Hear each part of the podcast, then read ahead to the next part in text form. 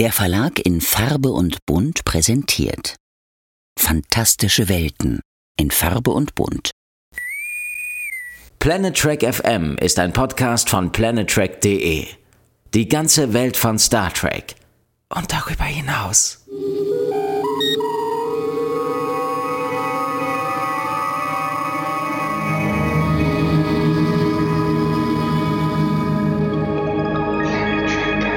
Moin Moin und herzlich willkommen zur Ausgabe 146 von Planet Trek FM, die ganze Welt von Star Trek. Mit mir, Björn Sülter. Und mir, Claudia Kern. Hallo Claudia. Hi Björn. Es ist geschafft. Wir haben das Ende Ja. der zweiten Staffel von Star Trek Picard erreicht. Wir haben uns durch die Episoden, durch die vielen Themen gearbeitet und äh, ich kann dir wirklich sagen, ich bin verdammt gespannt, zu welchem abschließenden Fazit wir irgendwann nachher gelangen werden. Du vermutlich auch, oder? Ja, das kannst du wohl sagen. Also ich habe mich so in den letzten Wochen so ein bisschen gefühlt wie so ein Bergsteiger oder eine Bergsteigerin auf dem Weg zum Gipfel. Und jetzt stehe ich oben auf dem Gipfel, auf den ich mich die ganze Zeit gefreut habe, um die Aussicht zu genießen. Und es ist Nebel. Vielleicht können wir gegenseitig den Nebel lichten. Ich bin mir nicht ganz Das sicher. hoffe ich. Ich hoffe das sehr, weil ich habe so viele Fragen. Gut, gut, dass wir Zeit haben. Ja. Es heißt passenderweise Farewell oder Abschied auf Deutsch. Ähm, würdest du jetzt mal abseits des Finales insgesamt sagen, dass es sich gelohnt hat, die Staffel nochmal so intensiv zu beleuchten? Auf jeden Fall. Also ich bin ehrlich gesagt überrascht und fast schon verblüfft darüber, was wir da aus, in diesen Folgen gefunden haben beim zweiten Gucken. Auch vieles, was sich im Nachhinein relativiert hat, was ich zum Beispiel beim ersten Gucken nicht gut gefunden habe oder sogar ganz furchtbar gefunden habe. Und beim zweiten Gucken, ähm, ich will nicht sagen, wir haben es uns schön geguckt, aber ich glaube, dass wir sehr viel mehr entdeckt haben als beim ersten Mal. Und allein dafür hat sich das schon gelohnt. Ja, und ich bin ja immer noch so ein bisschen auf Spurensuche, warum das so passiert ist, weil ich bin ja eigentlich jemand, ich glaube du auch, wir gucken relativ genau und intensiv unsere Ja. Serien. Wenn uns Richtig. die Serien interessieren, fesseln, dann, dann tauchen wir da tief ein. Ich meine, niemand, der diesen Podcast seit fünf Jahren zuhört, werde ich jetzt hier was Neues erzählen. Aber ähm, das ist ja auch so ein Gefühl, das wir selbst dabei haben und ähm, dass wir wirklich beim ersten Mal gucken, offensichtlich aus, aus Gründen, zwischenzeitlich abgeschaltet haben. Also bei mir Ja. war das auf jeden Fall so und Sachen dann auch einfach nicht mehr richtig an uns rangelassen oder nicht mehr richtig wahrgenommen haben, weil wir irgendwie zugemacht haben, aus Gründen. Das finde ich mega spannend. Ja, das finde ich auch. Also diese ähm, fast schon, ich würde sagen, unbewusste Anti-Haltung. Die man da eingenommen hat. Also so ging es mir auch. Und das ist mir erst jetzt beim zweiten Gucken aufgefallen, wie viel ich vergessen hatte. Dabei ist das ja nicht lange her. richtig, richtig. Ist es nicht. So. Aber das ist für mich halt etwas, was ich jetzt festgestellt habe. Die Staffel hat mich beim ersten Mal gucken verloren.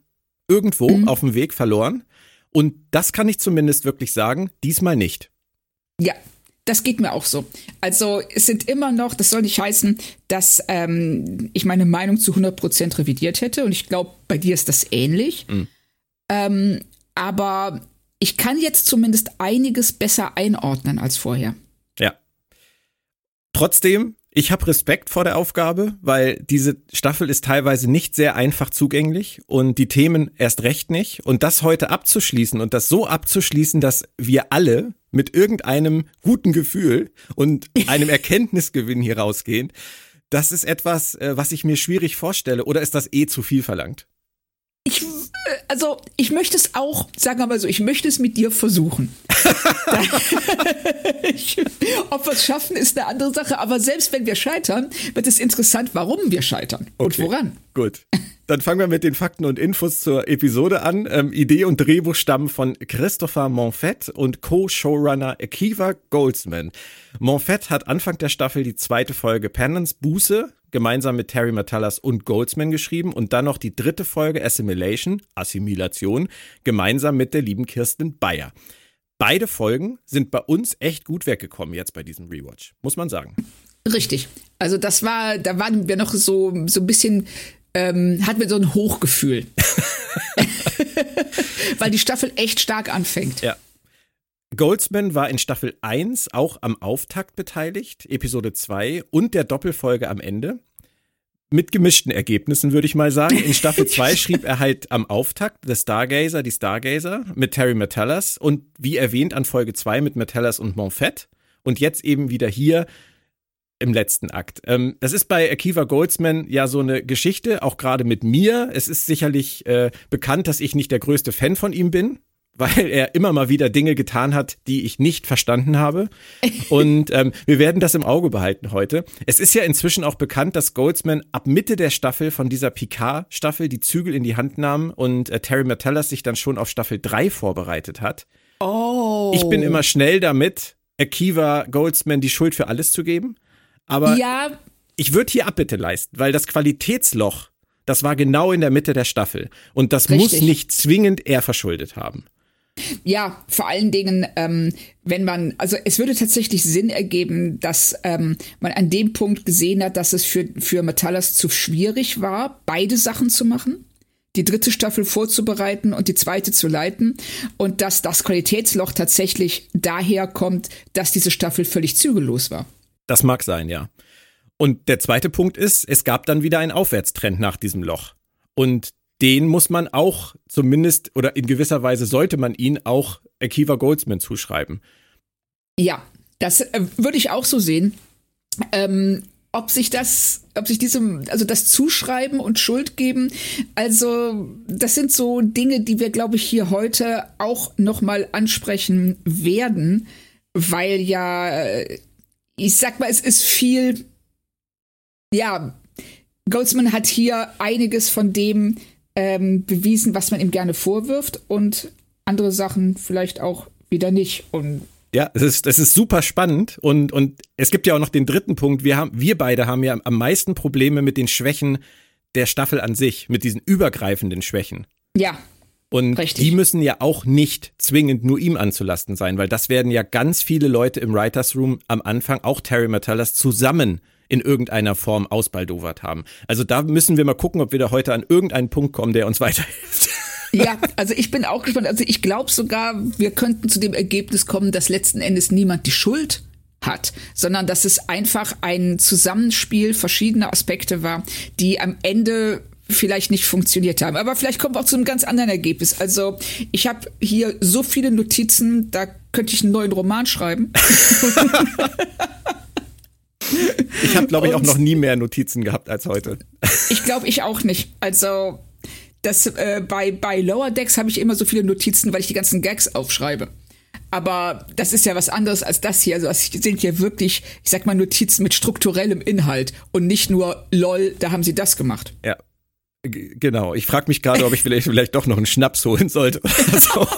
Regie führte auf jeden Fall Michael Weaver in seiner zweiten von zwei Arbeiten. Die letzte war die neunte vergangene Woche. Zum Inhalt halte ich es diesmal kurz, weil so viel passiert, das kriege ich gar nicht alles in einen Satz irgendwie unter. Picard muss die Io-Mission retten, er muss Zung besiegen und er muss irgendwie auch noch mit Q auf einen Nenner kommen. Den Rest besprechen wir, würde ich sagen, im Detail. Und von mir aus kannst du direkt losgehen mit dem letzten Teaser dieser Staffel. Bist du bereit? Ja, ich hoffe es. Sie beginnen direkt äh, mit dem doppelten Renéchen und offenbar haben Tellin und Picard einen gemeinsamen Geistesblitz, so wie sie sich angucken. Äh, ich möchte dich fragen, du auch an der Stelle? Nein, null. Ich auch nicht. Ich, ich habe mich auch wirklich gefragt, wie kommen die da drauf? Ja, und worauf kommen sie gerade? Das habe ich nämlich überhaupt an der Stelle wirklich überhaupt nicht verstanden. Die, die gucken sich ja. auf einmal an, als wenn wir sagen müssten, what the fuck, stimmt ja. Aber bei mir war das halt komplett so, was gucken die denn so? ich höre so, was wissen die, was ich nicht weiß? Und woraus haben sie es abgeleitet? Ja, wie haben sie es hergeleitet? Und ich weiß immer noch nicht, was sie jetzt an diesem Punkt genau gedacht haben. Aber erstmal ähm, ist es ja schön, dass wir mehr von René Picard sehen und ich fand diesen Skydive zu Mission Control erstmal so ablenkend super, dass ich nicht weiter drüber nachgedacht habe. Ja, also den fand ich auch, den fand ich richtig toll, das ähm, äh, ganz, also Mega-Effekt und ähm, hab dann, äh, wahrscheinlich war das auch so, oh, verdammt, bevor die anfangen nachzudenken, hau einen geilen Effekt rein. dann lenken wir unauffällig um auf die nächste Szene. Vielleicht gab es ja auch noch eine Szene, die sie rausgenommen haben. Möglich. Aber auch nach dieser tollen Effektszene geht es ja leider direkt an der Stelle weiter. Ähm, und wir erfahren, dass Tellin denkt, sie müsse sterben. Richtig, dass sie glaubt, sie müsse sich opfern Sie ist eine der beiden Renés, die, die sterben muss. Ja. Und ich verstehe es nicht. Nein, ich verstehe es auch nicht. Also erstmal verstehe ich schon die Aussage nicht. Ähm, es gibt zwei Renés, eine, die lebt und eine, die stirbt. Weil das, das liefert die Folge nicht. Oder? Oder spinne ich jetzt? Weil sie, sie ist ja nicht mal René.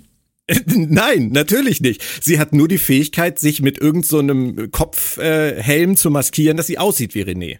Genau, so ein Mission Impossible-Ding. Da- Das kommt ja gleich noch alles. Aber an dieser Stelle, auch weil Picard ja darauf so reagiert, als wäre das alles total logisch, dass sie das Ja. denkt, aber er, er diskutiert ja mit ihr eigentlich nur darüber, ob sie das muss. So dachte ich, du musst dich nicht opfern. Genau, und, und, äh, und sie sagt so, doch, ich muss das tun, das ist meine Aufgabe. Ich habe mir ja, ich, meine Aufgabe ist es, René bis zum Ende zu beschützen.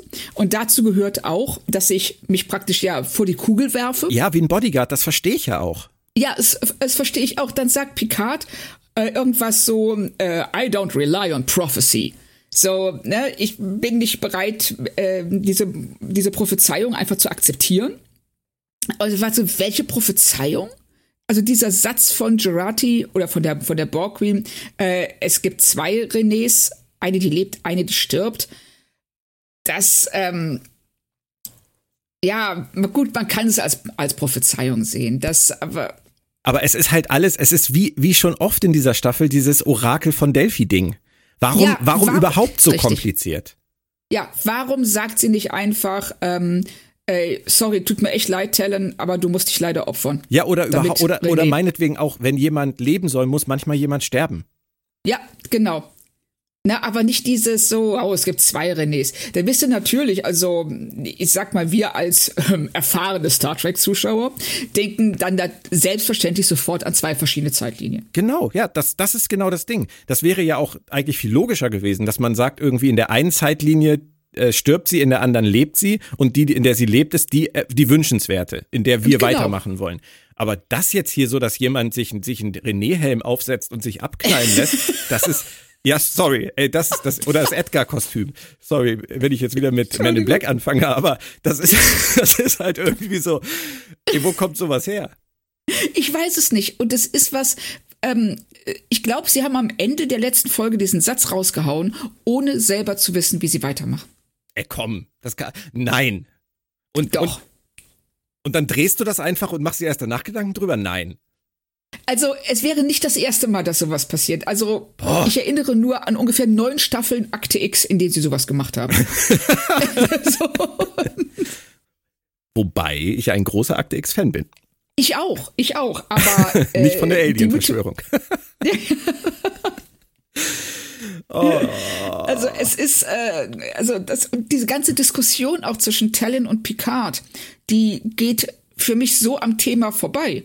Die ist gut, aber die geht Die am ist- Thema vorbei. Ja, ne, das ist so, klar, sie hat recht. Also er sagt, äh, nein, du darfst das nicht. Und sie sagt, hallo, was, was fällt dir denn ein?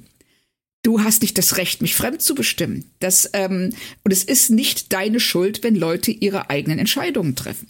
Ja, gut, sie brauchen den Bogen natürlich für Yvette Picard. Richtig. Ne? Und das, oder, aber den machen sie hier, finde ich, total schön. Und auch, ich weiß nicht, ist das jetzt hier in der, in dem Dialog oder später nochmal, als ähm, Talon zu ihm sagt, äh, wegen, ich will überhaupt nicht wissen, wie viele Planeten gerettet wurden, weil du diese Schuldgefühle hast. Ja, ja. Da, da gibt's schöne Momente zwischen den beiden. Und äh, das, Ja. das ist in sich, und ich, das ist auch so ein Problem, finde ich, dieser Staffel, dieser Folge, dieses Themas, ähm, die in sich funktionieren, aber in einem größeren Kontext nicht mehr. Das haben Ja. wir auch schon x-mal in dieser Staffel gesagt, dass die Folge an sich funktioniert, aber nicht, wenn wir die restlichen fünf davor da Richtig. mit einbeziehen. Und das ist hier auch wieder so. Sie brauchten Ja. diesen Moment zwischen den beiden, um diesen Yvette Picard-Bogen zu schlagen und haben sie deswegen zur doppelten René gemacht, die sich opfern muss. Und das an sich ergibt vorher so wenig Sinn, dass man danach auch nur reduzierten Spaß am Rest hat irgendwie. Ja, und das ist es. Und da würde ich tatsächlich mit dem Finger auf Goldsman zeigen. Weil das ist ganz, ganz typisch für ihn. Also er ist bereit für solche wichtigen und auch schönen Momente sehr, sehr viel zu opfern. Und ähm, ich finde, dass er hier und auch an anderer Stelle zu viel opfert. Weil emotional funktioniert das alles, aber handlungstechnisch ergibt es keinen Sinn. Auch dass sie ähm, dann Picard da einfach stehen lässt. Ja. Und da reingeht und du fragst dich, was macht er denn jetzt da draußen? Das, äh, ist, auch das, ist auch das Motto der Staffel, Leute stehen lassen, ne? genau. Egal. Äh, wir haben auch noch ein paar andere Charaktere zum Glück. Rio, Seven und Ruffy. Ähm, die sollen Sung besuchen. Ähm, klappt aber nicht, weil er sie ausgetrickst hat. Der ist nämlich längst bei Mission Control. Aber dafür finden sie in seinem Labor seinen fiesen Backup-Plan, nämlich mit Drohnen auf die Rakete zu schießen. Ist ja ziemlich fancy, das Ganze. Äh, was ich dann wieder ein bisschen einfallslos fand, war Ruffy, die dann jetzt diese Drohnengeschichte irgendwie so wie MacGyver außer Kraft setzen will. Gib mir mal einen Hammer. Richtig. Und wann ist eigentlich Ruffy zu dieser Mega-Hackerin und ähm, Expertin für Computer und Drohnen und Umprogrammieren und sonst irgendwas geworden? Das Standardvorgehen bei der Sternflotte. Ach so. Vermute ich jetzt einfach mal. Oder, oder sie hat in ihrer Freizeit viel gebastelt. O'Brien ähm, hat auch immer Buddelschiffe gebaut, weißt du? Stimmt, stimmt, richtig. Na, und dann ähm, das Schöne, als Picard das ansprach, dann direkt gesagt, ja, ja, Sir, habe ich auch ja. gemacht. der kleine Schleimer. Also die drei sind erstmal irgendwie geparkt, ist auch ein Motto der Staffel. Figuren in, in Handlungssträngen parken. Also die sind jetzt erstmal da am MacGyvern. Und äh, Tellin, die hat auch keine Probleme, da jetzt in Uniform bei Mission Control rumzulaufen. Und auch Sung rennt da rum. Und was ich noch besser fand, war, dass er es echt schafft, nur mit diesem einen blöden Satz über seine Spenden die ganze Charak Char Charaktere, die ganze Quarantäne zu brechen. Weißt ja. du, während die noch die Anzüge anlegen, darf der jetzt zu denen gehen. Das ist. Nein, es ergibt keinen Sinn. Also selbst äh, wenn man äh, sagt, oh, das ist aber jetzt eine interessante Kapitalismuskritik, dass wir ähm, jemanden, der so viel Geld hat, das Recht einräumen, ähm, Dinge zu tun, die absolut fatal sein könnten, nur weil er dieses Geld hat. Aber selbst das bietet die Folge hier nicht. Sie, zeigt, sie sagt einfach nur, sie zeigt nochmal aufs Zunge und sagt, guck mal, was das für ein Arschloch ist.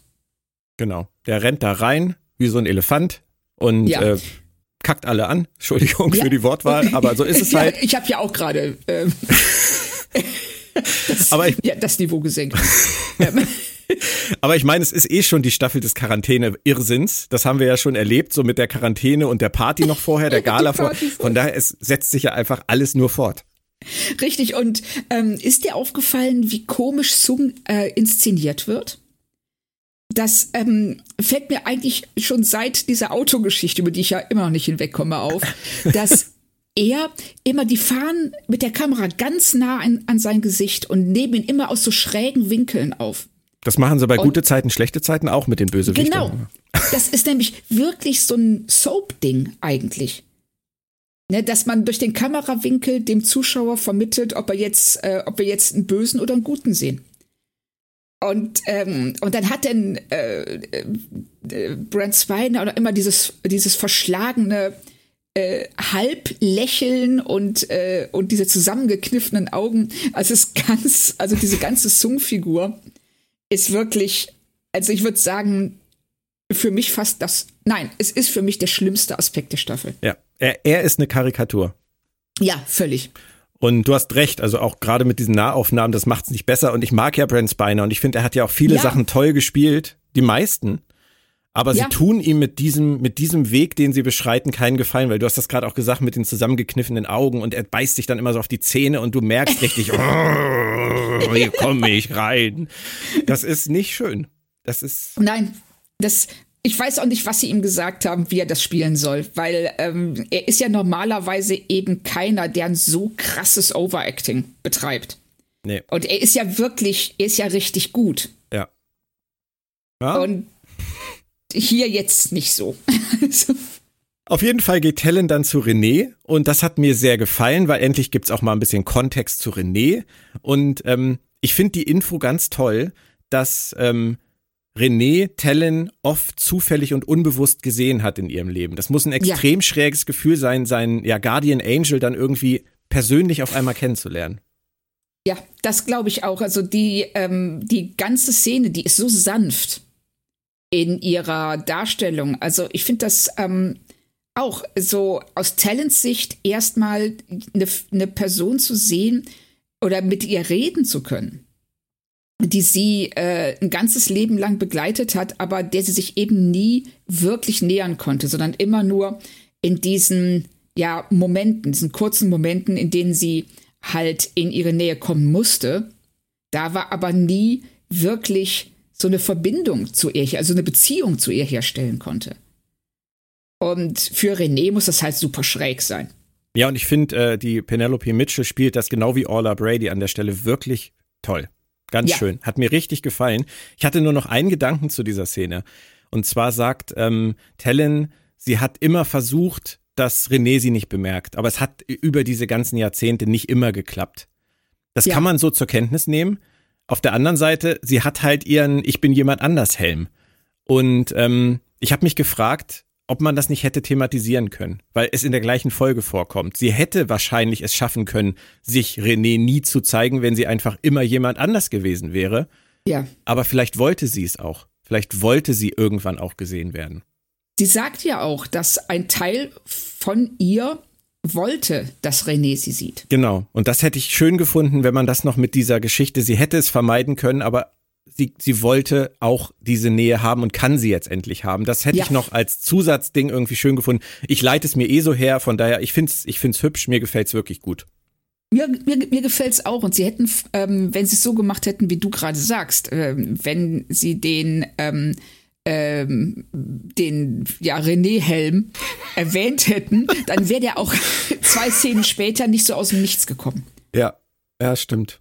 Und es wäre halt alles schöner gewesen, wenn man es früher gehabt hätte. Ja, ja, das sind so viele Sachen, wo man äh, sagen würde, wenn sie es ein bisschen besser hergeleitet hätten und ähm, aufgebaut hätten, dann gäbe es auch weniger Kritikpunkte.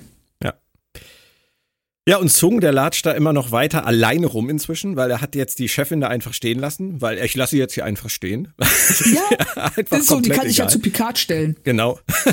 Glaubwürdigkeit null völlig egal an dieser Stelle. Und dann trifft er natürlich auch auf René, vermeintlich, und äh, vergiftet René. Und zwischendurch sehen wir immer wieder Rios und Co. gegen die Drohnen und René stirbt langsam und wir sehen wieder die Drohnen. Äh, ich fand diese, diese zusammengeschnittene Sequenz relativ aufgesetzt. Völlig. Also sie ähm, macht äh, vor allem Dingen die Atmosphäre, die wir vorher hatten, zwischen René und Talent total kaputt. Weil das ist jetzt, wir haben jetzt die Scoobies auf der einen Seite die, ähm, da, die,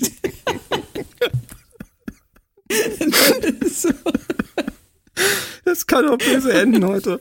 Ja, ich ah. glaube auch. Und dann eben hier Mr. Äh, Mr. Soap und ähm, seine Mordabsichten jetzt mit diesem Kontaktgift, was auch total bizarr ist. also.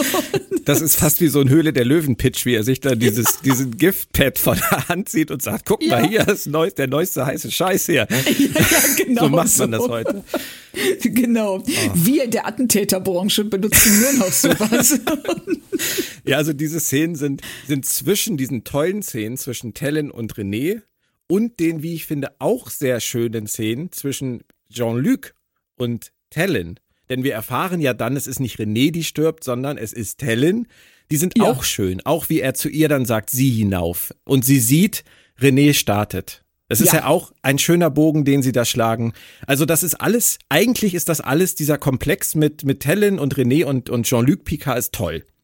Ja. Wird nur das, etwas unterbrochen. Richtig, genau. Das wird dann äh, unterbrochen durch diese Dinge, die sie gar nicht brauchen. Und das ähm, ist auch was, was in der Staffel immer wieder auffällt. Diese kleinen Geschichten, diese kleinen Momente, wenn sie sich auf die Figuren konzentrieren, ob das jetzt Picard und Yvette ist oder ähm, jetzt hier ähm, René und Talon und äh, Picard Bo und Talon. Und Theresa und, und Rios. Ja, genau, richtig. Und dann später noch Picard und Q. Das funktioniert alles. Und das ist, das sind richtig starke Momente. Ja. Die sind dann nur eingebettet in, ja, um es hart zu sagen, in so einen Unsinn. Mhm. Ja.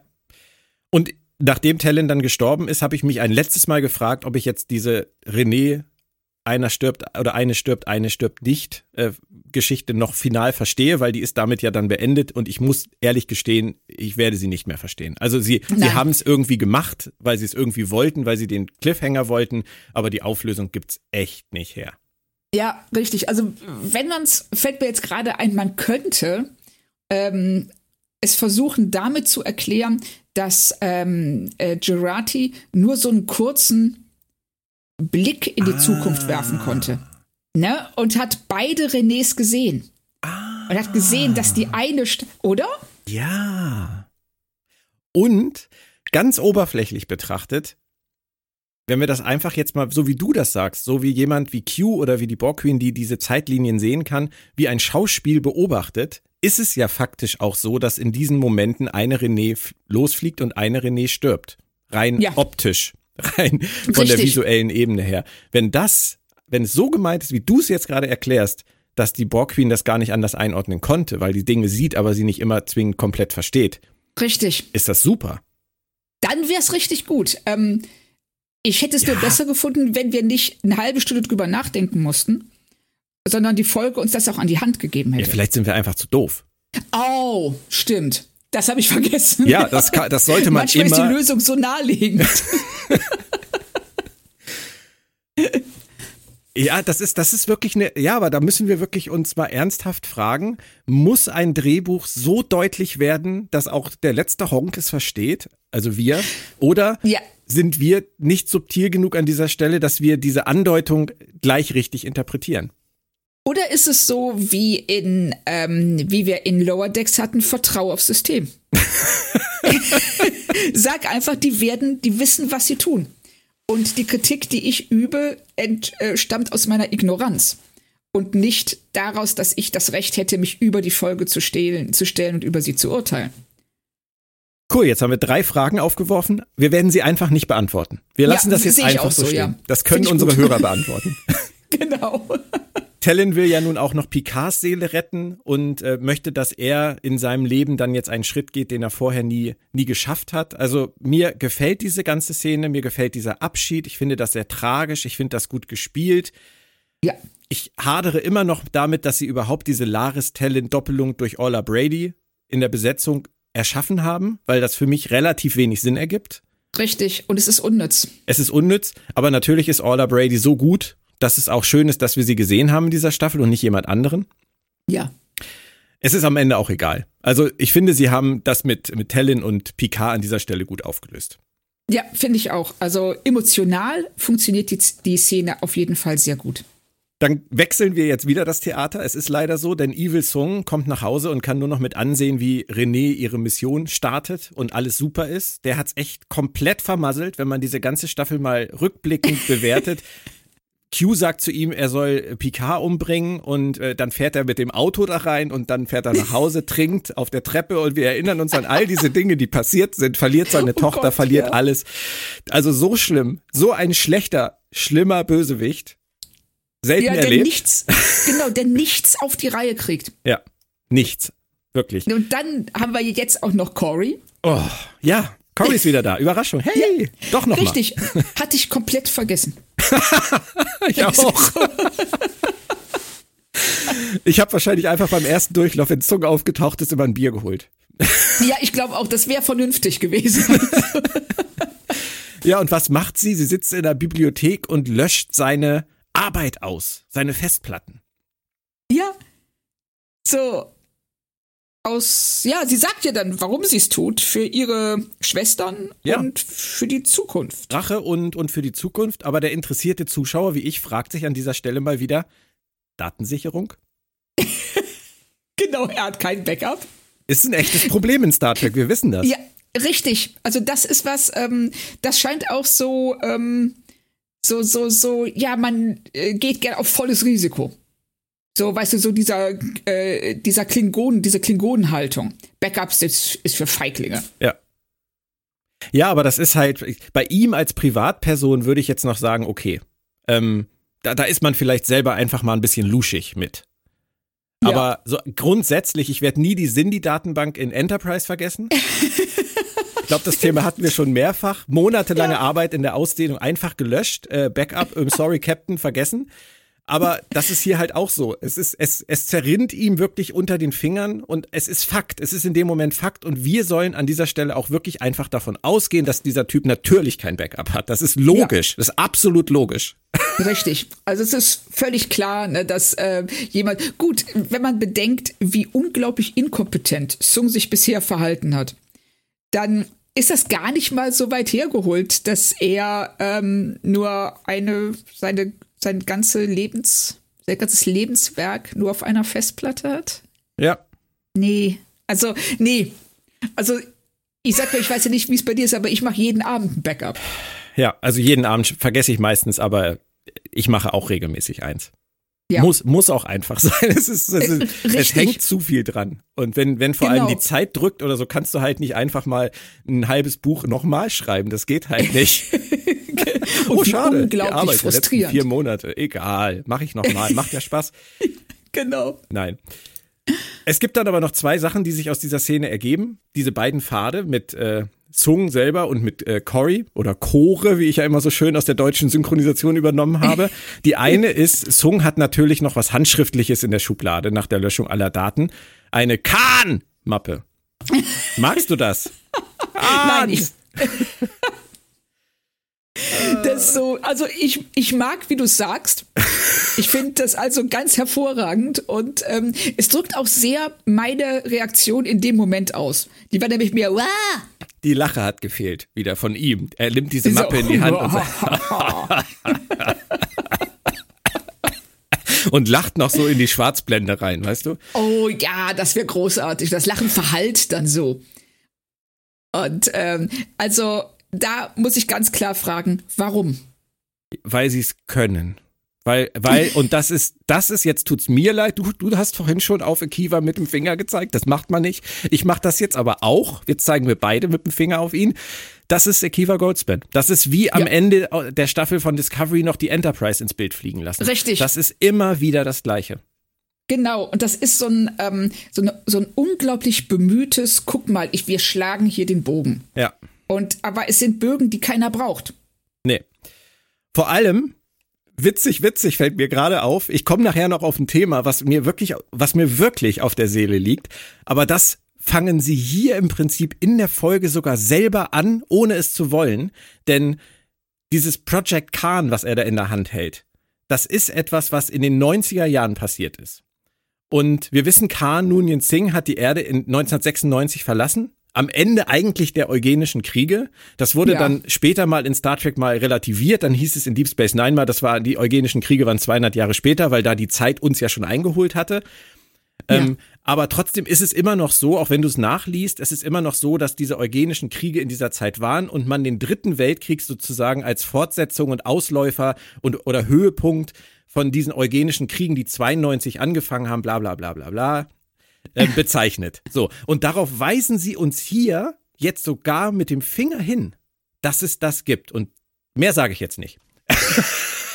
Wir kommen da später zu. Also Okay. ich fand das total lahm. Wir Ja, ich ab. auch. Chore derweil erhält eine Einladung in einen Park und hat da dann eine ganz besondere Begegnung. Was hast du Oh. gedacht? Oh, du wolltest schon anfangen mit einem O. Ich glaube, ich weiß, was kommt. Was hast du gedacht, als Wesley Crusher da war? Ähm, mein erster Gedanke war, oh, cool für Will Wheaton. Ja, Ähm, weil das freut mich echt, wenn, also Wesley ist ja eine Figur, die, der sehr viel angetan wurde im Verlauf von Next Generation. Und ähm, äh, ich finde es schön, dass sie Wesley hier zeigen als jemanden, der offensichtlich mit sich selbst im Reinen ist. Äh, alles andere an dieser Szene fand ich ganz furchtbar. Oh, okay. Das musst du mir gleich noch erklären. Ich möchte nur kurz eine Lanze brechen. Ähm, Ich bin ja gerade aus Gründen dabei, äh, Next Generation nochmal zu gucken. Ja, Und ähm, was mir wirklich extrem aufgefallen ist, ich bin jetzt Mitte Staffel 3 oder Ende Staffel 3. Ähm, ja.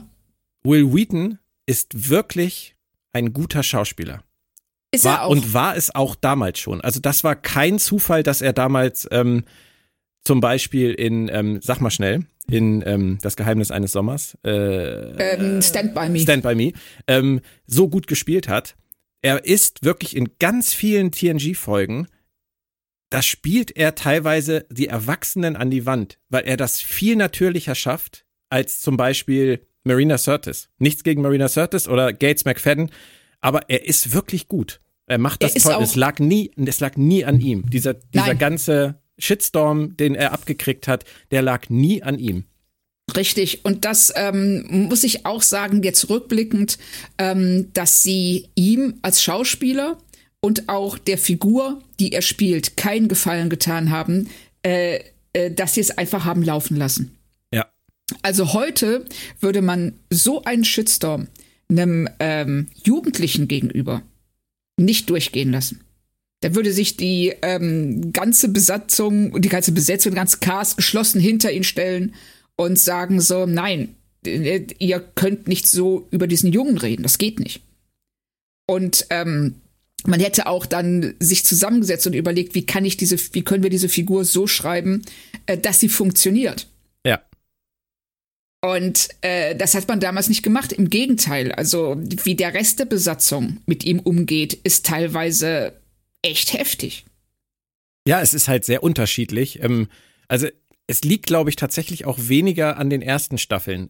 Sie sind nachher immer dazu übergegangen, ihn dann auch so zu inszenieren, dass er so der Retter des Tages wird. Ich denke da nur an die unselige ja. Folge The Game.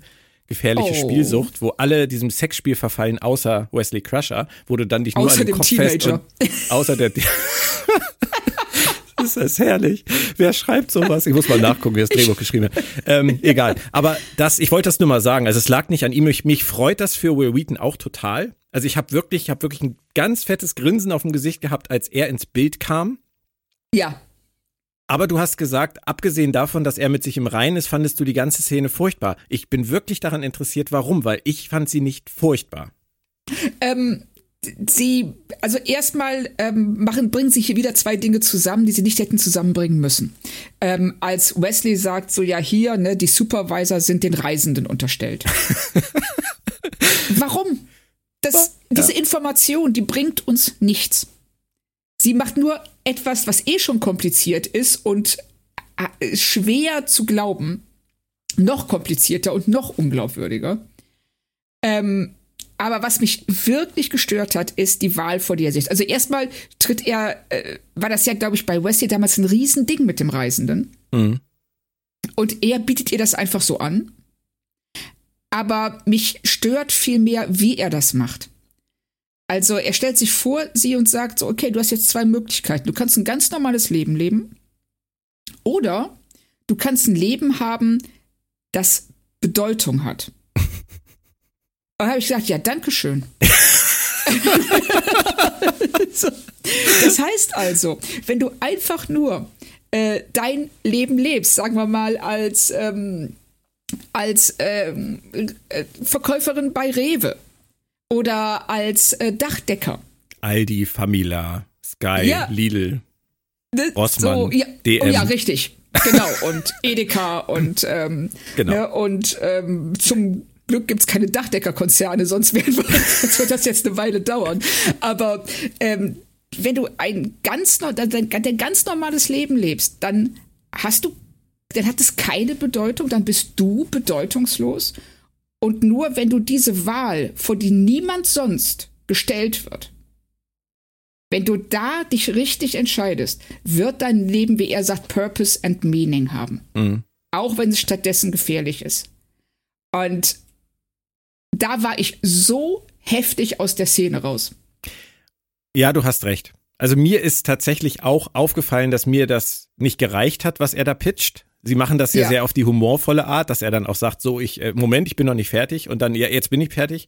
Sie sie lenken ein bisschen davon ab, aber rein inhaltlich bin ich da tatsächlich bei dir. Das ist das hätte man viel besser schreiben können. Ja. Das finde ich auch und ähm, und er tritt da, also wenn sie ihn schon auftreten lassen wie Doctor Who, und äh, das ist es ja. Er ist, er ist da wirklich der Doktor, der äh, eine neue Begleiterin möchte. So wirkt es auf mich. Dann hätten sie ihn auch mit dieser, ja, soll man sagen, dieser Empathie. Mhm. Ne, so einfach sagen so, hey, ich kann dir das Universum zeigen du was, was, das wird vielleicht jetzt, ne, du wirst vielleicht dabei draufgehen und wir rennen ganz oft durch billige Kulissen oder durch irgendwelche englischen Steinbrüche, aber es wird Spaß machen. Das ist im oder Prinzip das, was, ja, sag ruhig. Ja, oder du kannst dein normales Leben leben, was auch schön wird, was auch, ne, du wirst, wirst auch tolle Sachen erleben, aber du wirst auf dieser Welt bleiben. Was ist dir lieber? Ja, das wäre schon völlig ausreichend gewesen. Super. Ja. Im Prinzip hat mich das jetzt gerade, so wie du es geschildert hast, auch sehr stark erinnert an Q, wie er damals ähm, Wasch vor die Wahl gestellt hat, ihm zu folgen und er Oh ja. zeigt ihr die Wunder des Universums oder sie macht halt ihr Ding weiter. So Richtig. tritt ja auch Wesley hier auf. Genau. Ne, Das, ähm, wobei du bei Wesley halt weißt, ähm, ähm, bei Q wäre ich wirklich auch als wahrscheinlich gedacht, so, oh, das, das sagt er jetzt, was denkt er in fünf Minuten? so. Ja. Und bei Wesley, Wesley ist er wesentlich zuverlässiger und ähm, ungefährlicher, sag ich mal, als Person. Also du hast gesagt, du findest es äh, unnötig, dass sie dieses Konstrukt gebaut haben. Ich bin auch da bei dir. Ähm, grundsätzlich finde ich das finde ich das einen ganz hübschen Gedanken, dass irgendwer dieses große Gewebe des Universums beisammenhält, dass das die ähm, die Reisenden sind, die die Watcher unter sich haben. Ja, das ist halt dieses typische, äh, ja, ich finde auch New Track Phänomen. Alle sind miteinander verwandt. Jeder, jeder auf Vulkan kennt Spock oder ist mit ihm Genau. verwandt.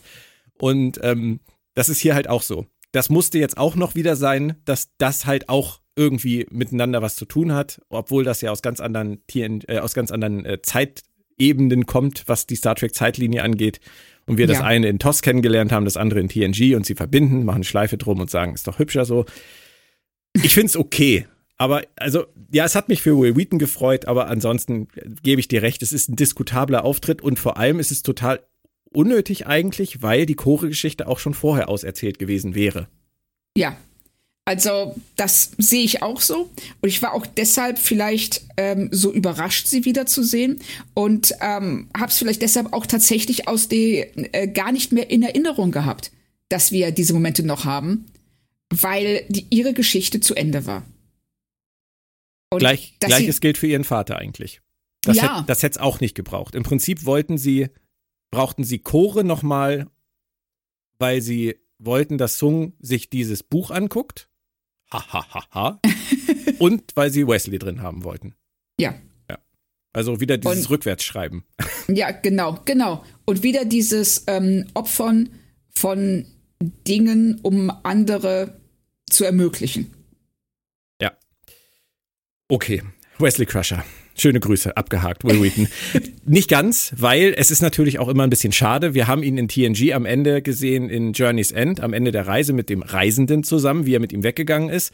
Und dann haben wir ihn aber auch leider noch auf der Hochzeit von Troy und Riker gesehen, in Star Trek Nemesis, Richtig. wie er eine Sternflottenuniform trägt und wortlos an der Hochzeitstafel sitzt. Und es wurde nie erklärt, was er da macht, warum er eine Uniform trägt. Und diese eine Deleted Scene, die es aus Nemesis gibt, in der er gesagt hätte, er ist zurückgekehrt und ist wieder zur Sternflotte gegangen, ist halt eine Deleted Scene. Das heißt, sie ist kein Kanon, sie ist nicht offiziell und sie greifen es halt hier auch überhaupt nicht auf, warum der da saß. Ja. Also ich hab, das ist auch was, ähm, ich wünschte mir, sie hätten ähm, ihn komplett rausgenommen aus Nemesis. Weil ähm, dieser, dieses Halbherzige, ihn da sitzen zu lassen und aber seine Dialogszene zu streichen, ähm, der Figur wieder mal schadet. Mhm. Und jetzt im Nachhinein es sogar noch wieder unsinniger macht. Ja, richtig. Gut, kommen wir zu Rios. Der hat jetzt auf einmal alles zusammengesammelt, was die Zeitlinie kontaminieren könnte. Stichwort Schmetterlinge. Ich habe mich gefragt an der Stelle, auf einmal? Ja, genau. Hat, wenn du bedenkst, was die vorher alles anrichten. Ja, und vor allem, er kommt da jetzt drauf, macht das jetzt und dann ist das Thema erledigt. Was sollte diese Ja. Szene? Ich, ich weiß es nicht, vor allen Dingen, weil sie ja direkt in der nächsten Szene dem widersprechen. Wenn er sagt, oh, ich bleib einfach mal zu Hause. Der größte Schmetterling. Ja. Der ist ja nicht so, so ein Tricorder. Ja, Gott, der liegt da halt rum. Wenn der Akku leer ist, dann kannst du auch nichts mehr damit anfangen. Aber er ist tatsächlich eine Person aus einem anderen Jahrhundert. Ja, ah, da- das ko- da kommt ja noch viel vorher. Aber trotzdem ist das halt auch so witzig, dass sie selber uns nochmal darauf stoßen, dass es nicht gut ist, Dinge dazulassen. In dieser Szene. Und dann später das Gegenteil tun und das unkommentiert lassen. Ja, ja, ja, genau. Das ist, das ist, das ist völlig strange. Also so vom Schreiben her, das muss einem doch, wenn man, also ich gehe immer davon aus, Leute lesen das, was sie schreiben, bevor sie es abgeben. Das muss einem doch auffallen. Ja, ich hätte auch gedacht, also die ganze Szene, die, die ganze Szene ist super seltsam. Also auch der Dialog zwischen Seven und Ruffy, der dann zu dem Kuss führt. Du, du, hat, hat auch nicht mehr zur Chemie beigetragen, sagst du. nein, nein, wirklich nicht. Vor allen Dingen, ähm, weil ich es schlicht und ergreifend auch nicht verstanden habe. Nee. Das ist so ein bisschen so Dinge zu Ende bringen. Schnell. Ja, das ist so, als ob sie da so eine, so eine To-Do-Liste hätten. Im Writers Room, die hing an der Wand und da so, ähm, Seven und Ruffy müssen sich küssen. Ähm, ihr habt jetzt zehn Sekunden Dialog Zeit, um das herzuleiten. Go. Ja, aber immerhin sind alle glücklich, das ist doch toll. Und auch JL ist irgendwie glücklich, der wandert durchs Chateau und er hat den Schlüssel in der Hand und versteckt ihn in der Wand. Hinter dem Stein, der sofort auffällt, egal. Genau. Er schließt das Kapitel ab, damit er ihn später als Knabe dann dort findet. Der Loop und so, wir wissen ja inzwischen Bescheid.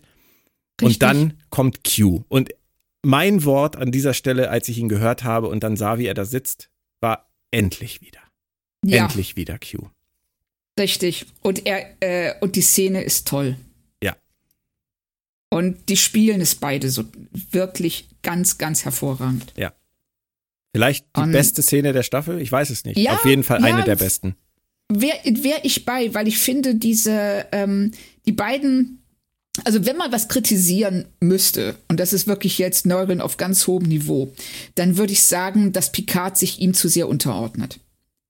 Was er ähm, als Mon Capitan halt wirklich nicht getan hat. Mhm. Und aber diese Vertrautheit zwischen den beiden, diese ähm, Melancholie, die über der ganzen Szene liegt, ähm, fand ich ganz toll. Sie begegnen sich hier halt im Prinzip, weil du das sagst, das ist echt interessant, ähm, auf, auf einer ganz neuen Augenhöhe, die es vorher Ja. nie gab, weil Q immer der Mächtigere war, aber Picard immer dagegen gehalten hat, aus seiner ja eigentlich komplett hilflosen Situation heraus. Er, er konnte Q gar nichts, aber er hat es trotzdem immer versucht und getan. Und Ja. jetzt begegnen sie sich halt auf dieser menschlichen, emotionalen, empathischen Ebene. Das ist echt, das ist schön. Und ähm, auch wie Q das einordnet, finde ich schön. Dass, dass Ja. äh, er jetzt seinen Frieden gemacht hat, dass er sich vergeben konnte, sich damit vielleicht auch für eine Liebe öffnet, die er sich bisher verwehrt hat. Erkenne dich selbst und so. Aber ist es, ist es so einfach?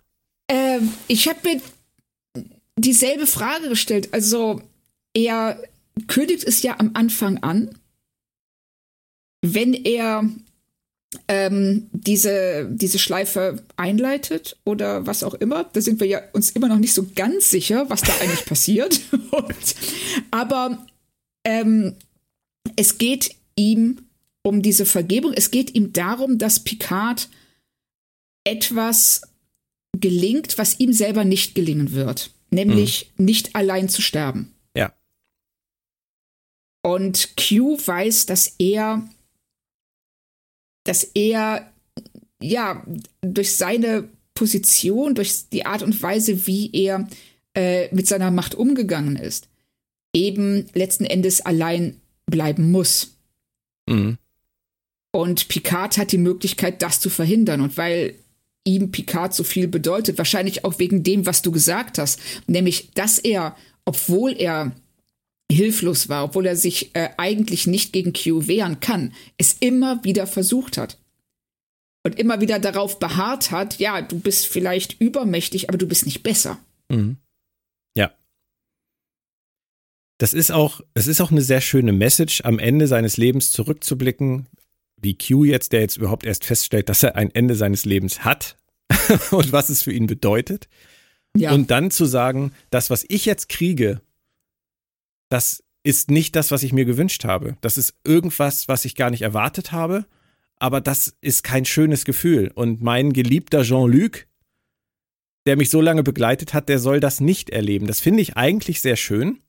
ja, Ich finde es ein bisschen schwierig zu glauben, dass Q wirklich, wie er sagt, schon immer diesen Jungen, der den Schlüssel im Schloss dreht, in Captain Jean-Luc Picard gesehen hat und ihn deswegen 30 Jahre heimgesucht hat, um ihn jetzt erst zu erleuchten und zu retten. Das finde ich nicht ganz schlüssig. Äh, geht mir ähnlich. Also vor allen Dingen, er sagt ja, ähm, äh, es reicht, dass es nur um ein Leben geht. Nämlich um Picards Leben. Und trotzdem wartet er, bis dieses Leben fast vorbei ist. Das ist nämlich genau der Punkt. Die Szene ist super schön, aber wenn ich zu Farpoint zurückschaue, dann passt es weder zu Qs Verhalten über 30 Jahre und vor allem stellt sich halt genau diese Frage, wäre es nicht nett gewesen, wenn Picard die Liebe früher gefunden hätte, als jetzt im höchst hohen Alter? Ja. Ich meine, Q versteht das ja mit, der, mit dem Alter. Er versteht ja, dass das Sterben zum Menschsein gehört. Das ist ja. ja, nicht so, dass er das nicht, äh, nicht nachvollziehen kann, wie die, wie die Wurmlochwesen, als, als ja. sie mit Cisco diskutiert haben. Richtig. Deswegen, ich, ich tue mich da ein bisschen, bisschen schwer, das irgendwie zusammenzukriegen, dass er 30 Jahre wirklich den Kasper gegeben hat, um dann jetzt am Ende zu sagen, jetzt hast du aber noch mal zwei gute Jahre verdient. Das ist, äh, ich weiß es nicht. Und dann hast du noch diese Loop-Geschichte, du hast angesprochen, die wir, die wir immer noch vor uns herschieben, in die man das noch einpassen muss, in der Q ja auch eine völlig unklare Rolle spielt. Oder in dieser Staffel muss man halt leider auch sagen, meistens gar nicht spielt.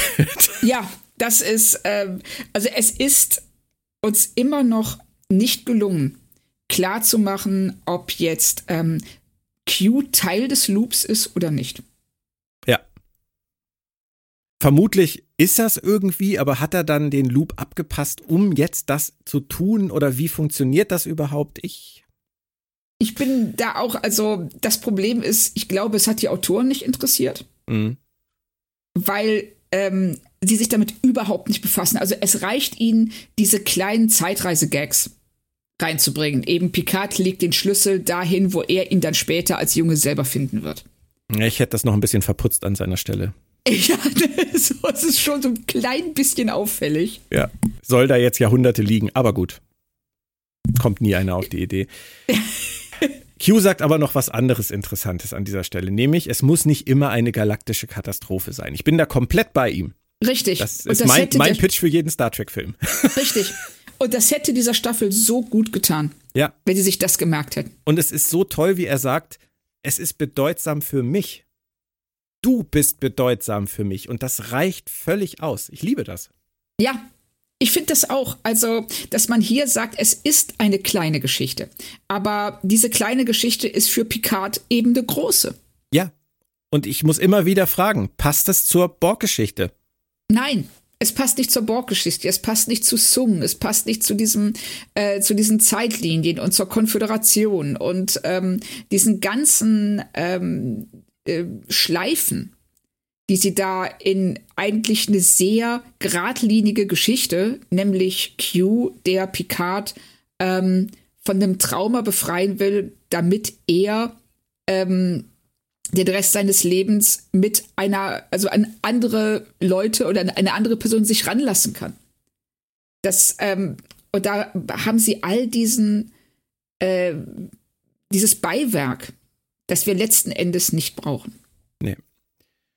Und dann gibt es draußen vorm Chateau mit Publikum, also mit den anderen zusammen, die letzte Überraschung. Q sagt nämlich, er bringt alle nach Hause. Den letzten Schnipser kriegt er also noch hin, bevor es zu spät ist. Und dann kommt Rios und sagt, er will nicht, der Liebe wegen. Also grundsätzlich sind wir da ja, was die Liebe angeht, die Emotionen angeht, sind wir ja bei ihm, oder? Ja, auf jeden Fall. Was die also, Zeitlinie angeht, weniger. Ja, finde ich schwierig. Also klar, Theresa hatte ja, ich glaube, in der letzten Folge schon zu ihm gesagt, woher willst du denn wissen, dass das nicht Teil der Zeitlinie ist, mhm. dass du da bleibst. Das kommt jetzt ja auch nochmal. Er sagt, Rios genau. sagt es auch nochmal, dass es vielleicht vorherbestimmt war und Q sagt, haha, was für ein interessanter Gedanke. Das ist ja. halt, das, damit hauen sie es uns jetzt um die Ohren. Rios musste immer in der Zeit zurückreisen und Rios musste immer da bleiben. Kann man so, kann man so akzeptieren. Ich möchte dennoch eine Sache ansprechen, weil das ist jetzt, ich habe seit zehn Podcast-Folgen will ich darüber reden, aber jetzt kann ich es oh. endlich. Okay. Wir haben 2024.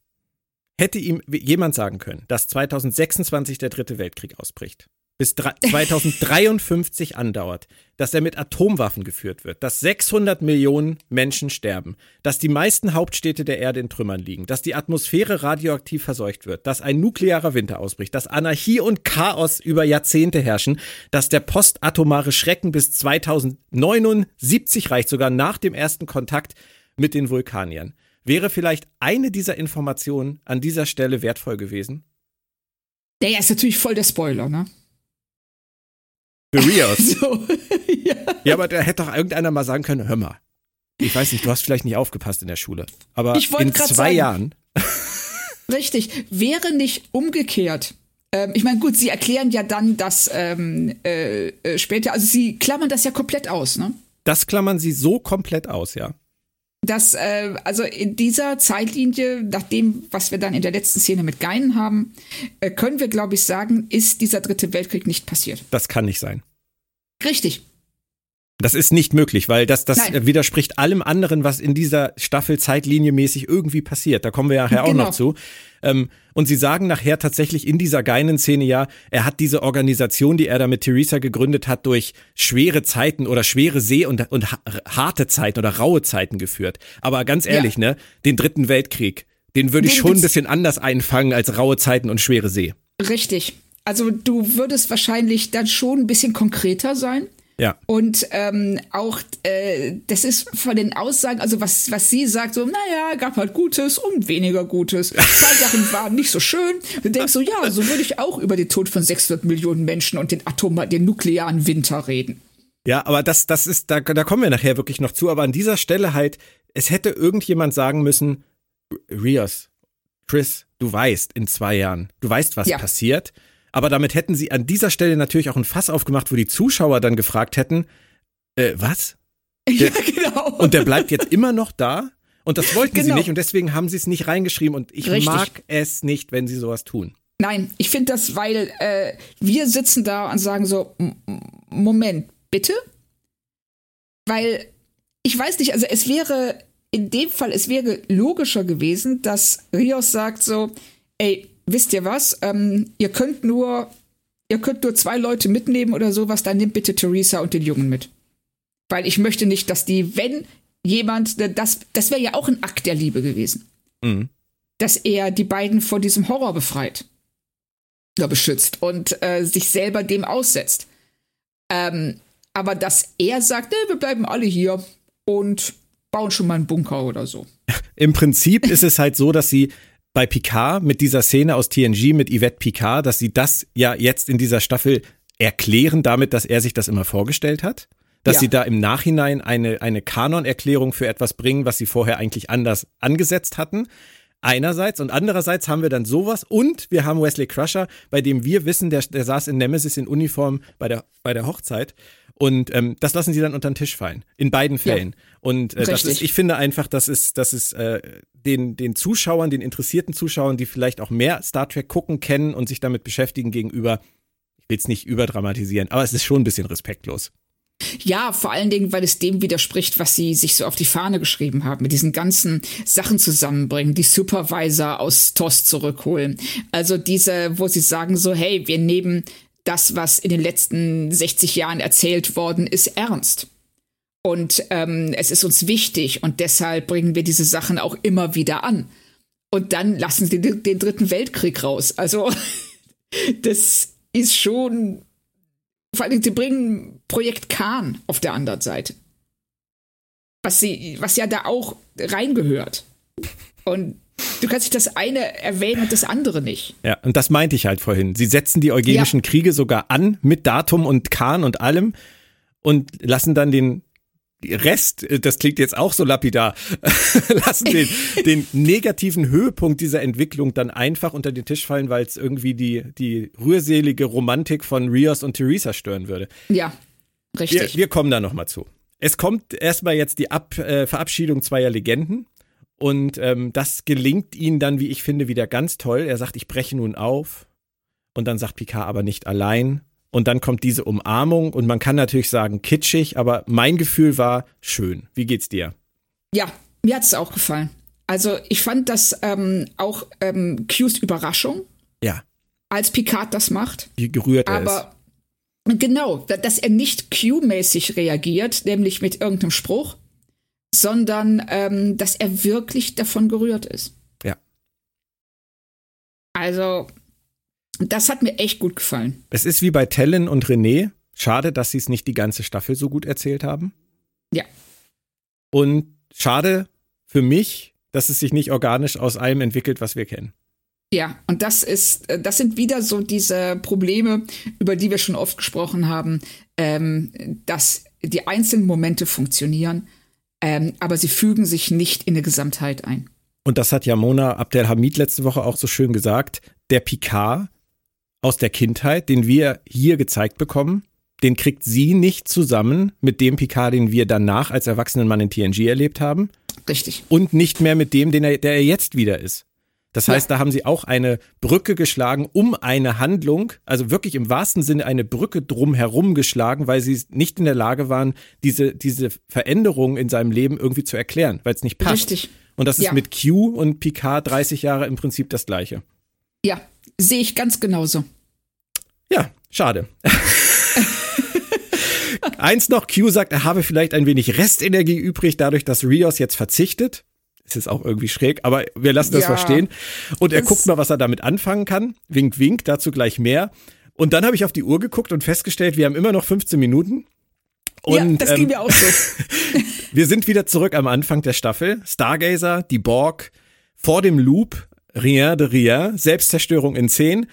Und diesmal versteht Picard alles und beendet es. Und wir sehen, die Queen ist Agnes. War das für dich da in diesem Moment noch oder wäre es noch eine Überraschung gewesen? War es beim ersten Mal eine? Wie ist das Gefühl mhm. an dieser Stelle? Also ähm, zu dem Zeitpunkt war mir schon klar, dass es Gerati sein muss. Ja. Ne? Also ich fand per se finde ich die Szene gut. Also auch wie Picard äh, dann sagt, so das herleitet, dass er sagt so hey, du weißt, was das Lied für mich bedeutet. Auf der anderen Seite frage ich mich, was soll das ganze Theater? Ist sie das Orakel von Delphi? Könnte man mal ja, wieder fragen. Genau. So, warum macht sie das? Warum, äh, warum dieses, äh, ja, dieses ne, orakelhafte Auftreten? Ähm, warum sagt sie nicht einfach, ey Leute, habt ihr mal aus dem Fenster geguckt, was da draußen los ist? Mhm.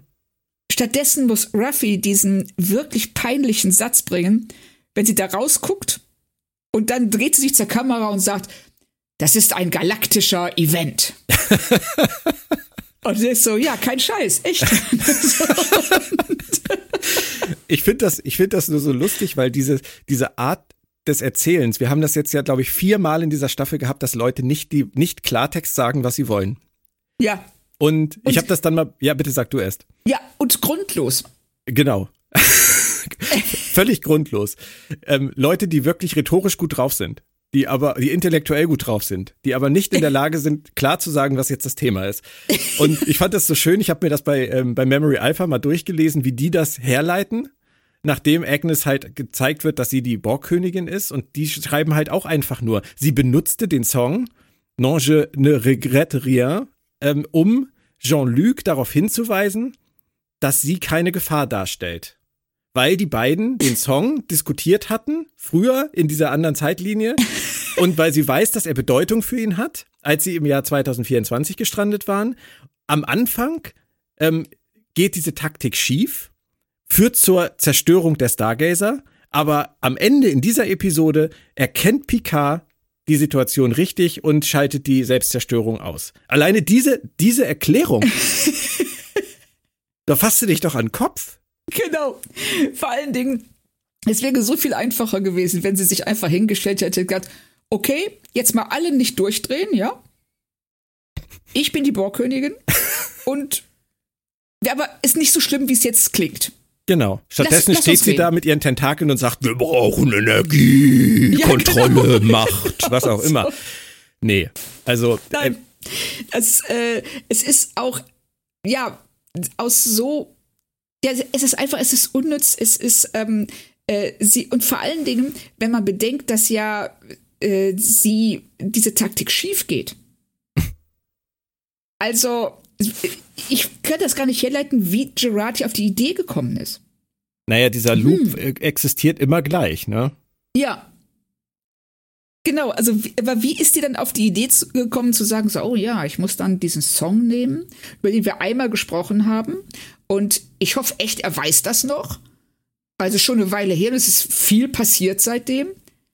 Und dann mache ich ihn dadurch, weil wir ja beide wissen, wo der Song herkommt, wird er dann erkennen, dass ich keine Gefahr darstelle.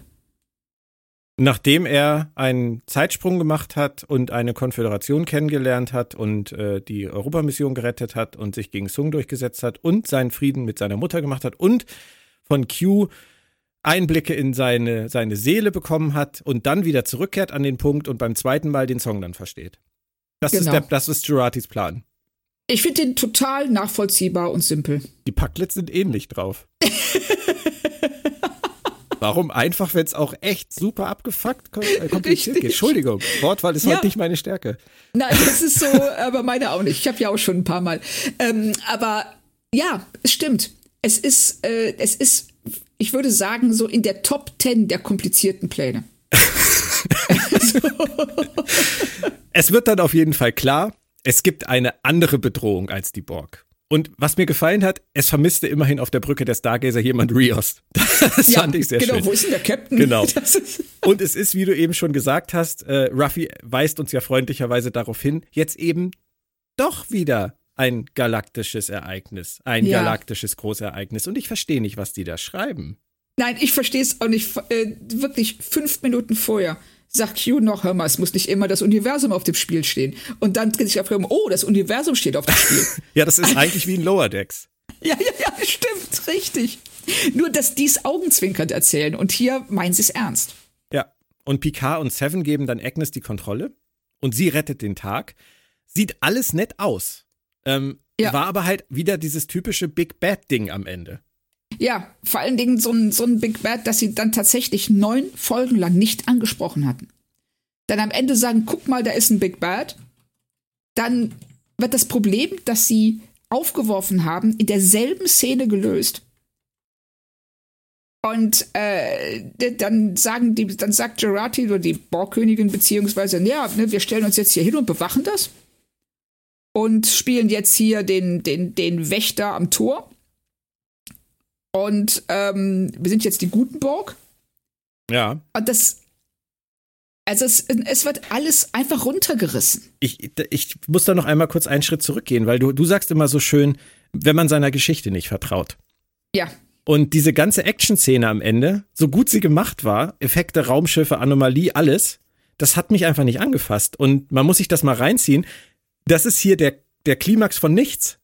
Es Richtig. hat nichts mit irgendwas zu tun. Die kämpfen da am Ende Nein. gegen die Bösen, was auch immer, aus der was auch immer Galaxie, mit was auch immer Borg-Unterstützung sie da jetzt gerade haben. Ja. Wir, wir gucken und einfach nur zu und sind ratlos.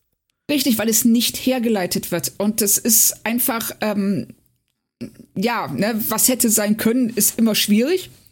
Ähm, wir sehen hier nur, und das ist was, was sich durch die gesamte Staffel zieht, für uns funktionieren grundsätzlich die stillen Momente die ja. Momente zwischen den Figuren. Und alles, was sie versuchen, um Tempo reinzubringen, um diese Geschichte aufzublasen und bedeutsamer zu machen, also auch für uns als ähm, Leute, die sagen so, hey, ne, wir leben auch in der Galaxis und wenn die Galaxis gesprengt wird, ist es auch für uns schlecht. Das, das berührt uns nicht. Nee, nicht so. Auf jeden Fall nicht so. Ja, nicht ansatzweise. Also, nee. dass ähm, auch hier ich habe das gesehen, ich habe gedacht, ja, sieht cool aus. Und ähm, mittendrin wird dann Seven bei einfach befördert. In einem Satz. Ja, und, und das wird ja auch wieder rückgängig gemacht zur nächsten Staffel.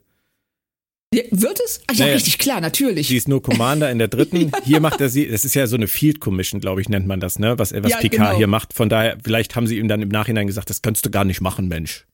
genau, also laut Paragraph so und so geht das nicht. Das ging jetzt für den Moment mal, aber Du hast gerade ja. doch gesagt, Agnes teasert noch die große neue Bedrohung an. Das klingt für mich fast so ein bisschen wie der Cliffhanger für Staffel 3. Wird es aber wahrscheinlich nicht werden. Ähm, die Borg wollen jetzt helfen, Torwächter und so weiter. Alles in Ordnung, hake ich jetzt einfach mal ab. Es hat mich wirklich 0,0 interessiert. Was, es tut mir wirklich leid, weil das ist, nee, diese, ganze, diese ganze Szene war für mich so, hä? Was? Ja. Gut, dass das geklärt ist, aber was anderes zu dieser Szene, als dann plötzlich das Motion Picture TNG-Theme kam, war ich raus. Ja, ganz, ich habe es mir tatsächlich aufgeschrieben. Hier steht ähm, äh, TMP Score WTF. Ich habe mir aufgeschrieben, drüber ist drüber. Weißt du, das ist so, zwei klingonische Penisse, Grüße an Ekiva Goldsman, sind einer zu viel, was meinen Geschmack angeht. Und das hier, da dudeln die auf einmal. Das ist, ich stelle mir das so vor wie früher bei Stefan Raab bei TV Total. Da ist irgendwie auf der Brücke ist jemand dafür zuständig, im, im, im Moment, wo die ganze Last abfällt, das TNG-Thema zu spielen. Oh, wäre das großartig. Weißt du, auf einmal, alles ist gut und alle so, oh, und der drückt auf den Knopf und dann. ja, genau. Aber so kam mir das vor. Das war, das war albern, das war, das war kitschig, das war, das war, das war pathetisch, das war aufgezwungen, das war überhaupt nicht organisch, das, wow. Und vergleich das mal bitte. Wir haben das Thema gerade erst gehabt letztes Mal. Lower Decks Folge 3.1 Grounded. Da kommt das First Contact Theme im Cochrane Erlebnispark. Ja. Und wir beide bestehen nur noch aus Gänsehaut. Ja, genau. Also, das ist so ein Unterschied, weil äh, Lower Decks, da wissen sie, warum sie es machen. Da passt es rein. Und du hast eine gewisse Schere zwischen dem, was du siehst und dem, was du hörst. Weil du hast diesen äh, Vergnügungspark, der ja nur echt so ein bisschen albern ist und so ein bisschen peinlich. Und dann dieses, dieses ähm, geile Thema, dieses First Context Theme. Ne, was, ähm, und da das beide sich so ein bisschen widerspricht, funktioniert's in dieser Szene. Ja. Und hier hast du wirklich den Eindruck, und ich finde diese, die, die, diese Vorstellung ganz, ganz großartig, dass es einen Offizier auf der Brücke gibt, der nur vor einer Reihe von Musikknöpfen sitzt. und dann so, okay, die Spannung ist gelöst. TNG-Thema. Ich glaube, ich werde sowas bauen und jedes Mal auf einer Messe, wenn jemand ein TNG-Buch kauft, drücke ich, auf, drück ich auf dem Tresen auf die TNG-Theme-Taste. Also, ähm, wenn du es machen willst wie Lower Decks, musst du jedes Mal, wenn einer ein TNG-Buch kaufst, das Deep Space Nine-Thema machen. Gut, okay. Also es ist, es ist der falsche Moment, es ist die falsche Atmosphäre, ganz im, ganz im Gegensatz zu, zu Lower Decks. Ähm, und müssen aber noch über was reden, was nicht schön ist. Wir haben letzte Woche ähm, Holo Elnor zerpflückt. Oh. Und jetzt habe ich mich erinnert gefühlt an diese ganzen Wiederauferstehungen in Discovery. Am Ende von Staffel 4 vor allem. Äh, fing ja schon mit Dr. Kolber an, aber am Ende von Staffel 4 wurde es ja richtig hart. Q hatte es angeteasert. Er hat einfach Elnor wiederbelebt. Also ich habe an der Stelle gejault. Ich weiß nicht, wie es dir geht. Ja, also ich fand es, ähm, also sie haben es so unelegant gelöst. Also das sind noch nicht einmal, weißt du, wir haben hier, Ruffy hat acht Folgen lang geheult. Und jetzt ist das Einzige, was sie dazu zu sagen hat, ach nee, Q, also wirklich, Q, hm. Ja, aber was sollte denn die Storyline? Sie töten ihn, sie zeigen ihn ständig, sie lassen Ruffy trauern wie blöde, sorry. Ja. Dann die Szene noch mit der Vergebung, mit dem Hologramm, die sie auch noch extra reinschreiben, damit sie ihren Frieden machen kann mit der Geschichte. Und jetzt ja. schnipsen sie ihn einfach wieder auf die Excelsior? Ja. Und was machen die da? Ich, ich, weiß es nicht. Also einfach, sie bringen ihn zurück und ähm, und dann sagt er noch irgendwie, äh, das letzte, was ich weiß, äh, ich war auf der Stargazer. So, wieso weißt du nur das? Alle anderen erinnern sich an alles. Ja, La, Sirena sagt er, glaube ich, aber du hast recht. Äh, die, für ja. La Sirena, ja, ja, richtig, genau, sorry. Ja, und es ist allen so, es ist so alle so, oh, okay. Ja, super. Ja, so. Und der, der schlimmste Heuler kommt ja dann noch, dass Picard dann noch ins Bild kommt und es nochmal erklärt. Für alle, die ja, zu genau. bresig sind, es zu schneiden. ja. Leute, das sind, Richtig. Die, die Leute, die Star Trek gucken, sind nicht so doof. Ich meine, ja, vielleicht schon, wir hey, vielleicht schon, aber nicht ich alle. Ich wollte gerade sagen, nimm uns da mal raus aus diesem Satz, aber ansonsten würde ich dir da auch recht geben, dass ähm, das ist so unnütz und vor allen Dingen jeglicher ähm, Emotionalität, die man äh, hätte spüren können, dadurch, dass jemand zurückkommt, um dem lange getrauert wurde, wird dadurch kaputt gemacht, dass du zum einen eben diesen Erklärungsansatz von Raffi hast und dann eben noch mal Picard, der sagt, ach so, falls, für den Fall, dass ihr nicht wisst, warum, also es war so und so. Ja.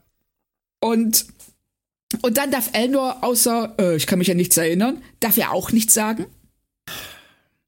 Und ich, es, es ist, es funktioniert vorne und hinten nicht. Nee, und ich habe ein ähnliches Gefühl dabei gehabt wie damals im Kino. Wir sind wieder bei Star Trek Nemesis, wo sie ja nun unbedingt Data töten mussten. Oh. aber es dem Publikum dann doch nicht zumuten konnten, sondern Ja. dann am Ende noch diese Hintertür offen lassen, dass vielleicht ähm, Before dann doch irgendwas von Data hat, damit die Leute nachher glücklich bresig schunkelnd aus dem Kino gehen und sagen, na ganz tut ist er ja nicht, der liebe Data Man. Vertraue deinem Drehbuch oder schreib's anders. Richtig. Aber nicht so.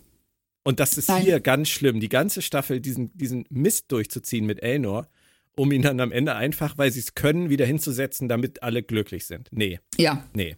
Und also das, ähm, ja, es hat keinerlei emotionalen Rums. Nee. Wie mit Book am Ende der letzten Discovery-Staffel. Richtig. Äh, Das, das war ja auch, das war unglaublich vergeigt. Wir schütteln uns jetzt einmal kurz, Claudia. Und Ja, äh, okay. jetzt kommt noch die Party in Geinens Bar. Und es ist wieder Whoopi Goldberg, erfreulicherweise. Wobei Ja. ihre Kollegin das auch gut gemacht hat, Sie hat das sagen. super gemacht. Ja. Und Geinen sagt zu meiner großen Überraschung, das hatte ich auch verdrängt, dass sie alles wusste die ganze Zeit von diesem 2024er äh, Ding und überzeugt war, Picard packt das auch so.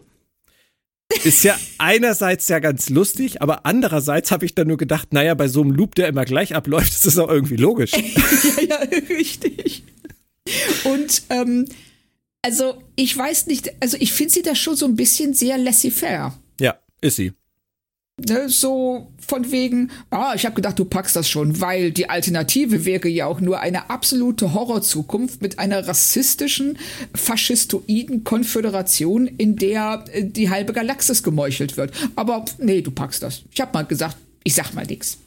Ja, genau. Genau. Da könnte man dann sagen, ähm, man erinnert sich an die Geinen aus Yesterday's Enterprise, die merkt, dass Tascha ja nicht da sein sollte. Und Ja. sofort zu Picard geht und ihm im Vertrauen sagt, das ist falsch, das müssen wir korrigieren. Und Richtig. die hier jetzt sitzt da. hm. Und Ja. wenn ich das dann wieder vergleiche mit den Szenen mit der jungen Geinen, die so extrem überrascht darauf reagiert, als er sagt, dass er Jean-Luc Picard heißt. Ja, Hat dann Geinen an der Stelle Überraschung gespielt oder war sie eher darüber überrascht, dass er sich herab, herablässt, seinen Namen zu nennen? Das gibt für mich im Nachhinein auch keinen Sinn. Nee. Weil es ist, also wir hatten ja schon in der Folge darüber gesprochen, dass das eine ganz seltsame Reaktion von ihr ist. Und ähm, dass die, je nachdem, wie die Folge angelegt ist, auch nicht funktioniert. Und jetzt funktioniert sie noch weniger. Vor allem, weil es ein Loop ist. Aber es ist egal. Ich will, Ja, mit diesem, genau. ich will mit diesem Loop irgendwann noch gar nichts mehr zu tun haben. Was ich auf jeden Fall, was ich auf jeden Fall süß fand, war, dass sie sich jetzt ja gegenseitig beide zu verschiedenen Zeiten den Kopf zurechtgerückt haben, wie Geinen das sagt. Das finde ich ganz niedlich. Dafür sind Ja. Freunde ja auch da. Richtig, das, äh, das fand ich auch gut. Weniger gut fand ich dann ihre kleine Zusammenfassung vom Leben von Rios, Teresa und wie, wie heißt der Sohn? Ricardo? Ricardo, aber lass mich noch kurz zu was anderem kommen, bevor, Oh, damit ja. wir das ein für alle Mal wegkriegen, äh, sonst, sonst, sonst komme ich nicht mehr klar die letzten zehn Minuten. Wenn das, was in 2024 zu sehen war, die Vergangenheit der Konföderation war, so wurde es Ja. uns ja erklärt. Und Geinen deswegen die Erlebnisse rund um Mark Twain aus der TNG-Doppelfolge, wir erinnern uns, Times Arrow, Richtig. nicht wusste. Weil das später nicht passieren würde, weil das ja zur Konföderation führt und deswegen ist dann jetzt diese Vergangenheit von der Konföderation auch die Vergangenheit nicht von dem, was wir kennen, sondern so. Wenn das Genau. so ist, wieso ist der Loop dann trotzdem jetzt vorwärtsgerichtet so in sich stimmig? Äh, Oder bin ich hier gerade, bin ich hier gerade in einem Loop? ähm, what? Äh, ähm, Verstehst du, was ich meine? nee, ich, Ich glaube, das ich- ist das Problem. Äh, Gut. verstehst Ich verstehe wahrscheinlich selbst nicht, was ich meine, aber ich frage mich halt, warum, weißt du, dieses Ding mit Mark Twain. Das, Ja, das, ja, ich, genau, ja. das funktioniert also nur irgendwie in eine Richtung. Weil ich, ich, ich versuche mir immer irgendwie optisch vorzustellen, wie diese Zeitlinien koexistieren. Ja, Dass das so abknickt, dass die Konföderationszeitlinie ja nicht die, nicht die richtige oder nicht die gewünschte ist und die knickt nach hinten irgendwie ab in Genau. eine andere Vergangenheit, die dann aber trotzdem wieder zu der Zukunft führt, die wir wollen und in der Geinen sich dann aber auch wieder an das erinnert, was in der Vergangenheit der Konföderationszeitlinie passiert ist. Sind die irgendwie, weißt du? oh, Ist das so ein Brezel, das so, im, so in, weißt du, so, so verknotet ist irgendwie? Ähm, jetzt weiß ich, was du meinst. Ähm, ist es nicht vielmehr so, dass Geinen auch außerhalb der Zeit ist? Und nee, dann müsste sie ja. Nee, Dann müsste sie Mark recht. Twain halt dann, auch erinnern. Richtig, dann hätte sie sich an Mark Twain erinnert. Ähm, ja, also. Ja, was. mm, Ich, ich bin mir halt an der Stelle nicht sicher. Wa- Nee, Was, ich ob, ob ich das verstehe. Und das gleiche machen sie in der Folge nochmal, weil Picard sich an einer Stelle ja daran erinnert, dass diese Spuren mit den Schüssen Dies- in der Wand von der genau. Auseinandersetzung mit den Borg ähm, stammen. Und sie da ja im Richtig. Prinzip auch eine Brücke schlagen in von der Vergangenheit der Konföderationszeitlinie in die korrekte Genau. Zeitlinie später. Richtig, also er sagt ja, die, dass die Einschusslöcher, ähm, dass die auch in seiner Zukunft da sind, weist darauf hin, dass ähm, sie in der richtigen Zeitlinie sind. Also dass sie die Zeitlinie in die richtige Richtung drängen. Ja, von den Borg in der Wand im Keller hat er nie was gehört. Psst. Ja. Du weißt doch, es gibt da tausend Wege zu sterben. Ja, ich weiß. Und- Aber das sind halt so Dinge. Und ich krieg da halt Mark Twain nicht unter. Sie wollten diese Mark Twain-Geschichte halt irgendwie ausklammern. Oder sie haben sie vergessen und mussten sich im Nachhinein irgendwie herleiten, warum, wie sie es jetzt erklären, dass, es, dass sie es nicht wissen. Das ist nicht Aber genau. ob das irgendwie vom, vom Zeitreise-Zeitlinienmodell funktioniert, ich kann es nicht beantworten. Du hast recht, weil ähm, Personen oder Figuren erinnern sich an unterschiedliche Dinge. Picard ist in der Lage, die, ähm, die reale, also unsere Zeitlinie und die Konföderationszeitlinie voneinander zu unterscheiden und zu wissen, was in beiden passiert. Und Geinen kann das hier nicht. Und das ergibt keinen Sinn. Weil entweder können das alle, die in diese obwohl, vielleicht liegt es daran, dass Picard in diese Vergangenheit geworfen wurde, dass das für ihn in dem Moment, ähm, dass er all seine Erinnerungen beibehalten hat an die reale Zeitlinie. Er trifft aber Geinen in einer Vergangenheit, die nie zu der Zukunft führen würde, in der sie sich kennen. Das heißt, diese Geinen da kann nicht die Erinnerungen von der Geinen in der Zukunft haben. Kaufe ich. Ja, oder? Ja, aber auch nur, weil ich nicht mehr mitkomme. Nein, du, du, ich glaube, du bist da an was dran, aber ich, ich glaube, wir sollten es aufgeben. Ich glaube auch, weil ähm, das, ich bin mir nicht sicher, ob ein weiteres Nachdenken zu einem besseren Ergebnis führen würde. Nein, der Hashtag Sylter ist zu doof für Picard ist ab jetzt zur freien Verfügung für alle. Ich akzeptiere dieses Urteil und vielleicht, Claudia, vielleicht auf der Destination nächste Woche, wenn wir unseren Live-Podcast machen, vielleicht reden wir einfach noch mal eine Stunde über die Picard-Zeitlinie. Wer weiß. Also, ich meine, wenn wir den Saal leer kriegen wollen, wäre das, glaube ich, eine ganz tolle Idee. Du schlägst das am Anfang vor. Ich trinke, während du das vorschlägst, vier Tequila, so wie äh, Diana Troy in äh, Star Trek First Contact und sag Ja, dann zu dir, genau. wir haben keine Zeit, über die Zeitlinie zu reden. So viel Zeit haben wir einfach nicht. Genau, Zeit, Zeit. Zeit. Genau, stuck. Gut. Stuck, und ja. dann Rios, Theresa und Ricardo. Du wolltest es gerade ansprechen, das Bild steht auf dem Tisch. Die waren offenbar noch lange mit Geinen befreundet und sogar René Picard wurde zur Auntie, zur Tante, zum Tantchen von Ricardo. Ach, da geht einem das Herz auf. Also es war, ähm, da sind wir wieder an dem Punkt, jeder kennt jeden und alle sind miteinander verwandt. äh, und, und auch dieses so, ähm, ja, und Theresa, die ist voll alt geworden, während sie im Atomkrieg versuchte zu überleben. Und Ricardo, der hat diese Organisation, die haben die Ozeane gereinigt und die Luft und das war alles ganz toll. Und Picard lächelt dann auch so ähm, ein bisschen gönnerhaft und fragt dann, ja, und Rios? Ja, Rios, der ist halt, und dann, dann war ich echt raus, in einer marokkanischen Kneipe bei einer Schlägerei gestorben und hat seinen letzten Atemzug in seine Zigarre getan. Hallo? Ja, insgesamt. Also, wenn Sie sich jetzt schon die Mühe machen, uns die er Ereignisse ab 2024 zu erzählen. Weißt du? Und Ja. wir wissen, dass in zwei Jahren der dritte Weltkrieg ausbricht. Und dann wird das Ganze von Geinen erzählt mit, die haben eine Organisation gegründet, um Menschen zu helfen, die heißt die Mariposa, Schmetterlinge, da haben wir das auch nochmal, wink, wink. Ja. Und der Ricardo, der wurde eine ganz helle Kerze, hat das halt alles hingekriegt, mit Hilfe des Organismus von Io, den René Picard entdeckt hat. Hach, passt alles so hübsch zusammen jetzt, bis auf den dritten Weltkrieg. Wird auch nicht weiter erwähnt. Dann kommt das mit den rauen Zeiten, schweren Gewässern. Also unkonkret ist nett gesagt für einen Weltkrieg. Ja. Aber wirklich, das. Ähm Also wenn man sich das überlegt, vor allen Dingen, man muss ja davon ausgehen, dass jemand, der so geschichtsbewusst ist wie Picard, das weiß. Ja. Das, und der sitzt da einfach nur und lächelt und hört sich das an und denkt mit keiner, denkt keine Sekunde daran, wow, das muss voll der Horror gewesen sein und ganz furchtbar und schlimm. Und wie, wie lustig wäre die Szene, wenn, wenn Geinen sagt, oh du, die haben eine Hilfsorganisation gegründet. Und Picard dann, hm, was mit dem Weltkrieg? Ja, und dann, dann haben sie ganz vielen Leuten geholfen. und äh, was mit dem Weltkrieg? Und der, der Ricardo erst, so, der hat eine Organisation gegründet und hat mit dem IO-Dings da die, die Meere, was ist mit dem Weltkrieg? ja, genau. So. Also gerade angesichts dieser Weltkriegsgeschichte ist das auch, was Rios angeht und wie sie das jetzt noch dann und das mit dem hohen Alter, das klingt alles so heimelig, weißt du? Die ist ganz ja, alt geworden richtig. und er ist nicht ganz so alt geworden, ist gestorben, wie er gelebt hat. Das ist, das ist Quatsch. Das ist herrlichster ja. Quatsch, wirklich. Aber richtig. das ist nicht, das, das, das ist nicht gut geschrieben. Das können die nicht verkaufen.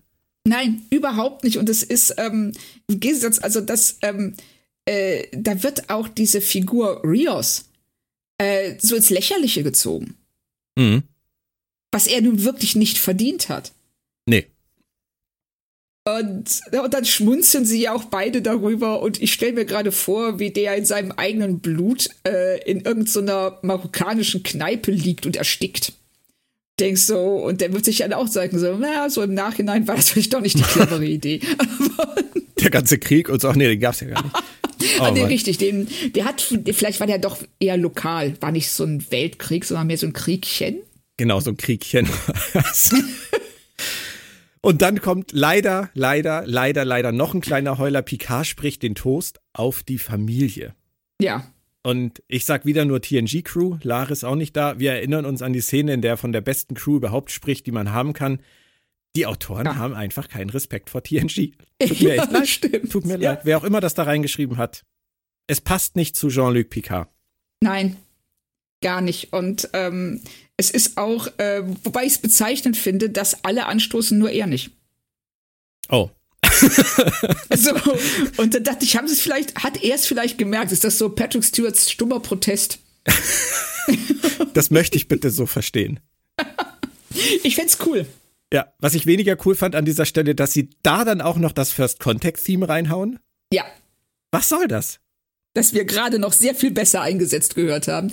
Aber ne, da war wieder, ähm, das war dieses Mal äh, der Pianist, der in Geinens Bar sitzt, hat einfach den falschen Knopf gedrückt. hat gedacht, es ist gerade so ein schöner Moment, Borg waren auch beteiligt. Das ist das Thema. Das kann ich spielen. Genau. Und die letzten Momente der Folge und der Staffel gehören dann Picard und Laris auf dem Chateau.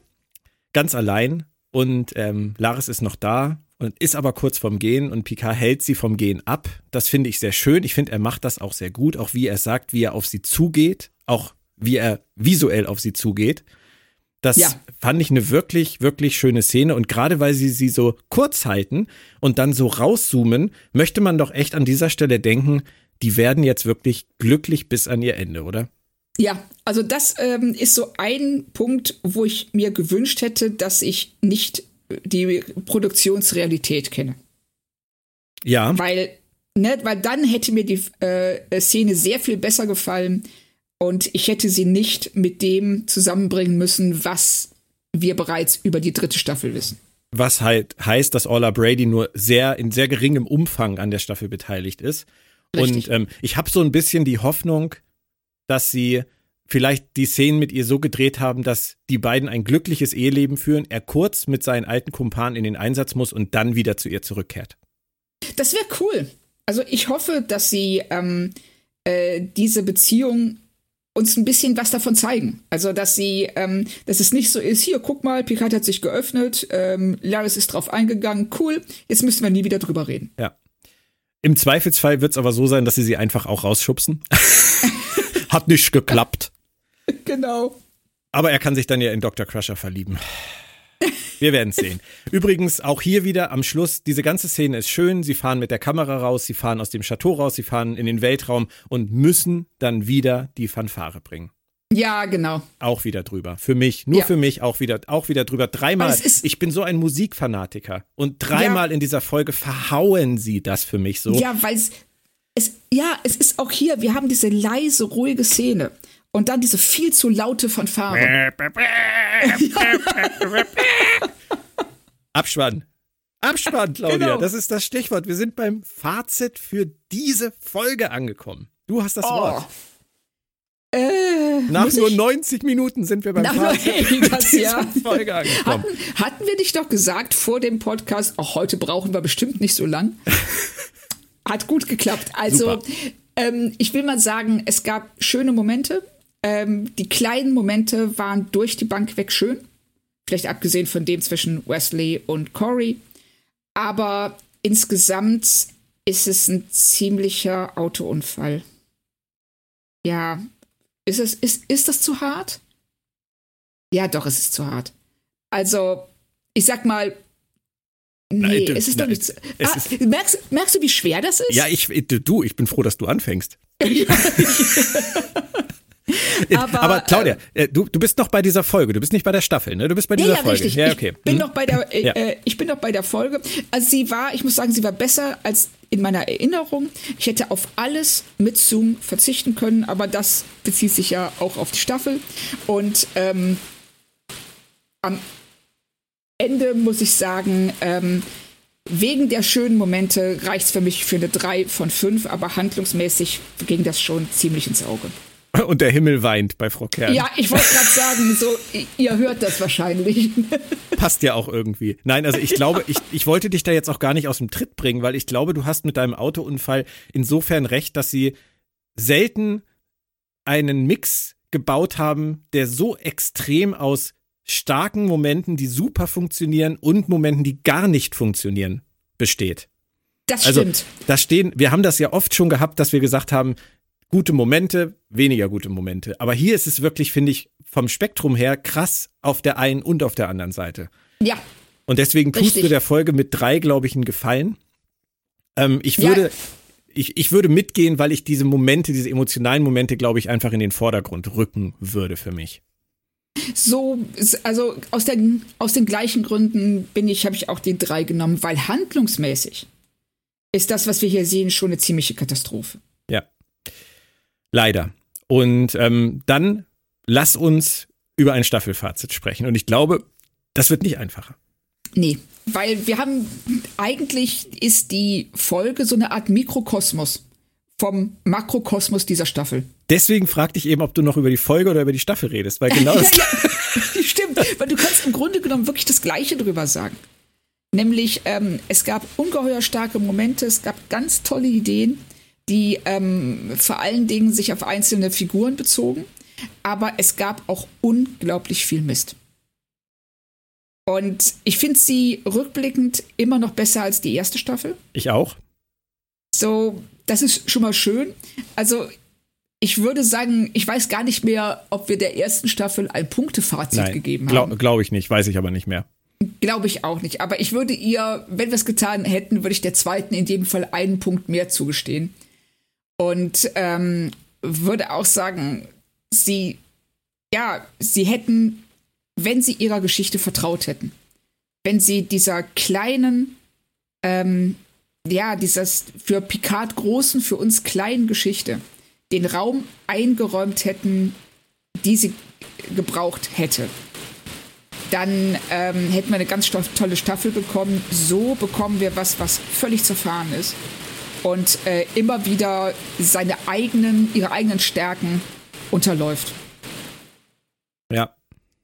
Im Prinzip Oder haben, nee, wir haben im Prinzip, finde ich, in beiden Staffeln die, die beiden Strukt äh, die gleichen strukturellen Probleme durchlaufend, aber der Flow war etwas anders. In der ersten war der Anfang auch gut, dann hatten wir dieses äh, Stardust City Wreck Desaster in der Mitte.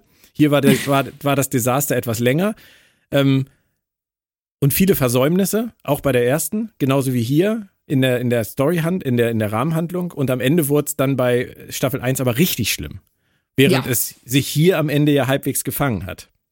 Richtig. Also, Also nicht ganz zu vergleichen. Ich, ich würde die zweite besser bewerten, aber letztendlich haben sie einfach die gleichen Probleme.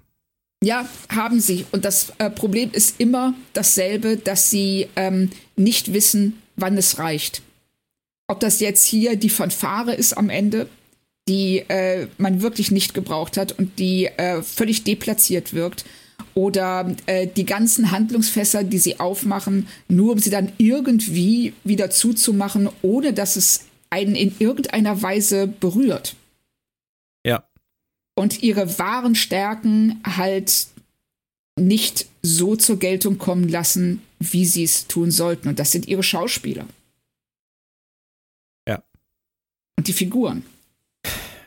Am Ende ist es, finde ich, schade, weil Terry Metallas mit äh, 12 Monkeys gezeigt hat, dass er eine Zeitreiseserie schreiben kann. Ja. Und es hier nicht mal für zehn Folgen hinbekommen hat, zusammen mit, dem, mit dem Team, mit seinem Co-Showrunner. Und wenn, wenn wir nochmal das Thema Akiva Goldsman aufgreifen, dieses Reinhauen von Dingen, die nicht da rein müssen, die nicht da rein gehören, die nur Show-Effekt sind, ich befürchte, das ist Akiva Goldsman. Und ähm, ohne das wäre die erste und die zweite Staffel besser gewesen. Auf jeden Fall.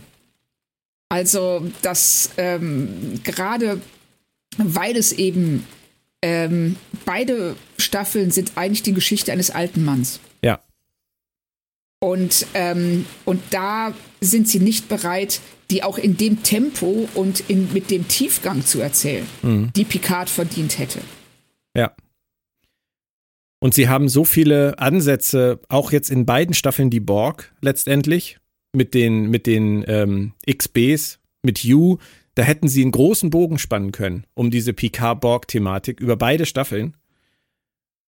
Aber dann mussten sie ja wieder zwischendurch den, den Golem-Körper auspacken und was auch immer. Es sind halt Schlenker, die sie machen, die, die verwässern das, was sie tun und darunter leidet halt auch die zweite Staffel. Es hat mir am Ende trotzdem Spaß gemacht, sie nochmal zu gucken, aber ähm, es hat auch noch mehr, noch mehr Schwächen offenbart, muss man halt auch ehrlicherweise sagen. Zumindest für uns, das darf ja auch jeder anders sehen. Ja, richtig. Also ähm, ich muss sagen, dass ich sie beim zweiten Gucken tatsächlich besser fand als beim ersten. Ich auch, ja, ja. Das ähm, nicht zuletzt deshalb, weil wir eben auch über so vieles geredet haben und so vieles jetzt besser einordnen können. Aber am Ende bleibt wirklich so ein etwas bitterer Nachgeschmack, weil man an das denkt, was hätte sein können. Mhm. Nicht zum ersten Mal. ja, ja, leider. Okay. Es hat trotzdem Spaß gemacht. Es war mir eine Freude, jede einzelne Besprechung der vergangenen Wochen. Dankeschön, dass du das nochmal mit mir durchgestanden hast. Ja, ich danke dir für die Idee, das zu machen. Kam ja nicht von mir, sondern das war ja tatsächlich Wunsch unserer Hörer, die gesagt haben, macht ihr es nicht, warum macht ihr es nicht, warum macht ihr es nicht doch? macht ihr es nicht vielleicht doch? haben will, Hashtag haben will. Ähm, nein, also es ist, es war richtig, dass wir es gemacht haben und wir kümmern uns ja auch generell um alle Serien, auch um, vor allem jetzt um die neuen. Von daher war es ja auch wichtig, das zu komplettieren. Ab jetzt geht's um Lower Deck Staffel 3. Es geht wieder um DS9 Re-Experience. Es geht um unsere neuen Discovery Specials im Oktober. Und dann ab Winter geht's ja auch endlich um Strange New Worlds. Oh, ich freue mich so darauf. Das wird spannend. Da freue ich ja. mich auch richtig drauf. Auf jeden Fall. Da sind ähm, ein paar so, also ich bin, ich frage mich jetzt schon bei ein paar Folgen, ähm, ob wir da einer Meinung sein werden. Das, ähm, ähm, und wie wir die einordnen. es wird, es wird sehr interessant. Ja, aber erstmal ist glaub, für uns. Es wird echt spaßig. Aber erstmal ist für uns in wenigen Tagen dann die Destination ähm, in Dortmund. Vielleicht Richtig. sehen wir den ein oder anderen oder die eine oder andere ja auch dort am Stand des Verlags in Farbe und Bunt, Crosskalt, oder an der Bühne. Claudia und ich moderieren am Samstag zusammen die Fanstage und haben, ähm, glaube ich, zusammen drei Panels, einen Live-Podcast, eins über Space Stations in Science Fiction, Claudia. Ich uh. glaube, da geht es ein bisschen um Babylon 5. Darf ich das sagen? Psst, das ist eine Star Trek-Con. Aber es geht ein bisschen um Babylon 5. Und wir haben noch einen Podcast-Gipfel, wo wir uns zusammen mit den Jungs vom Discovery Panel übers Podcasten unterhalten. Cool. Ja. Wusstest du noch gar also, nicht, ne? Erzähl ich dir jetzt zum ersten Mal. Nein, da freuen wir uns drauf. Ansonsten, die Con ist von Freitag bis Sonntag. Ich bin jeden Tag da, Claudia ist Samstag da. Kommt vorbei, sagt Hallo. Und ähm, für heute verabschieden wir uns nach einer langen Staffel Star Trek PK. Hören uns bald wieder. Bleibt alle gesund. Tschüss.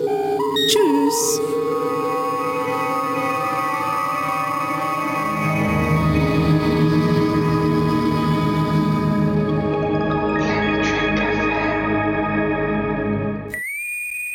Planet Trek FM ist ein Podcast von planettrek.de.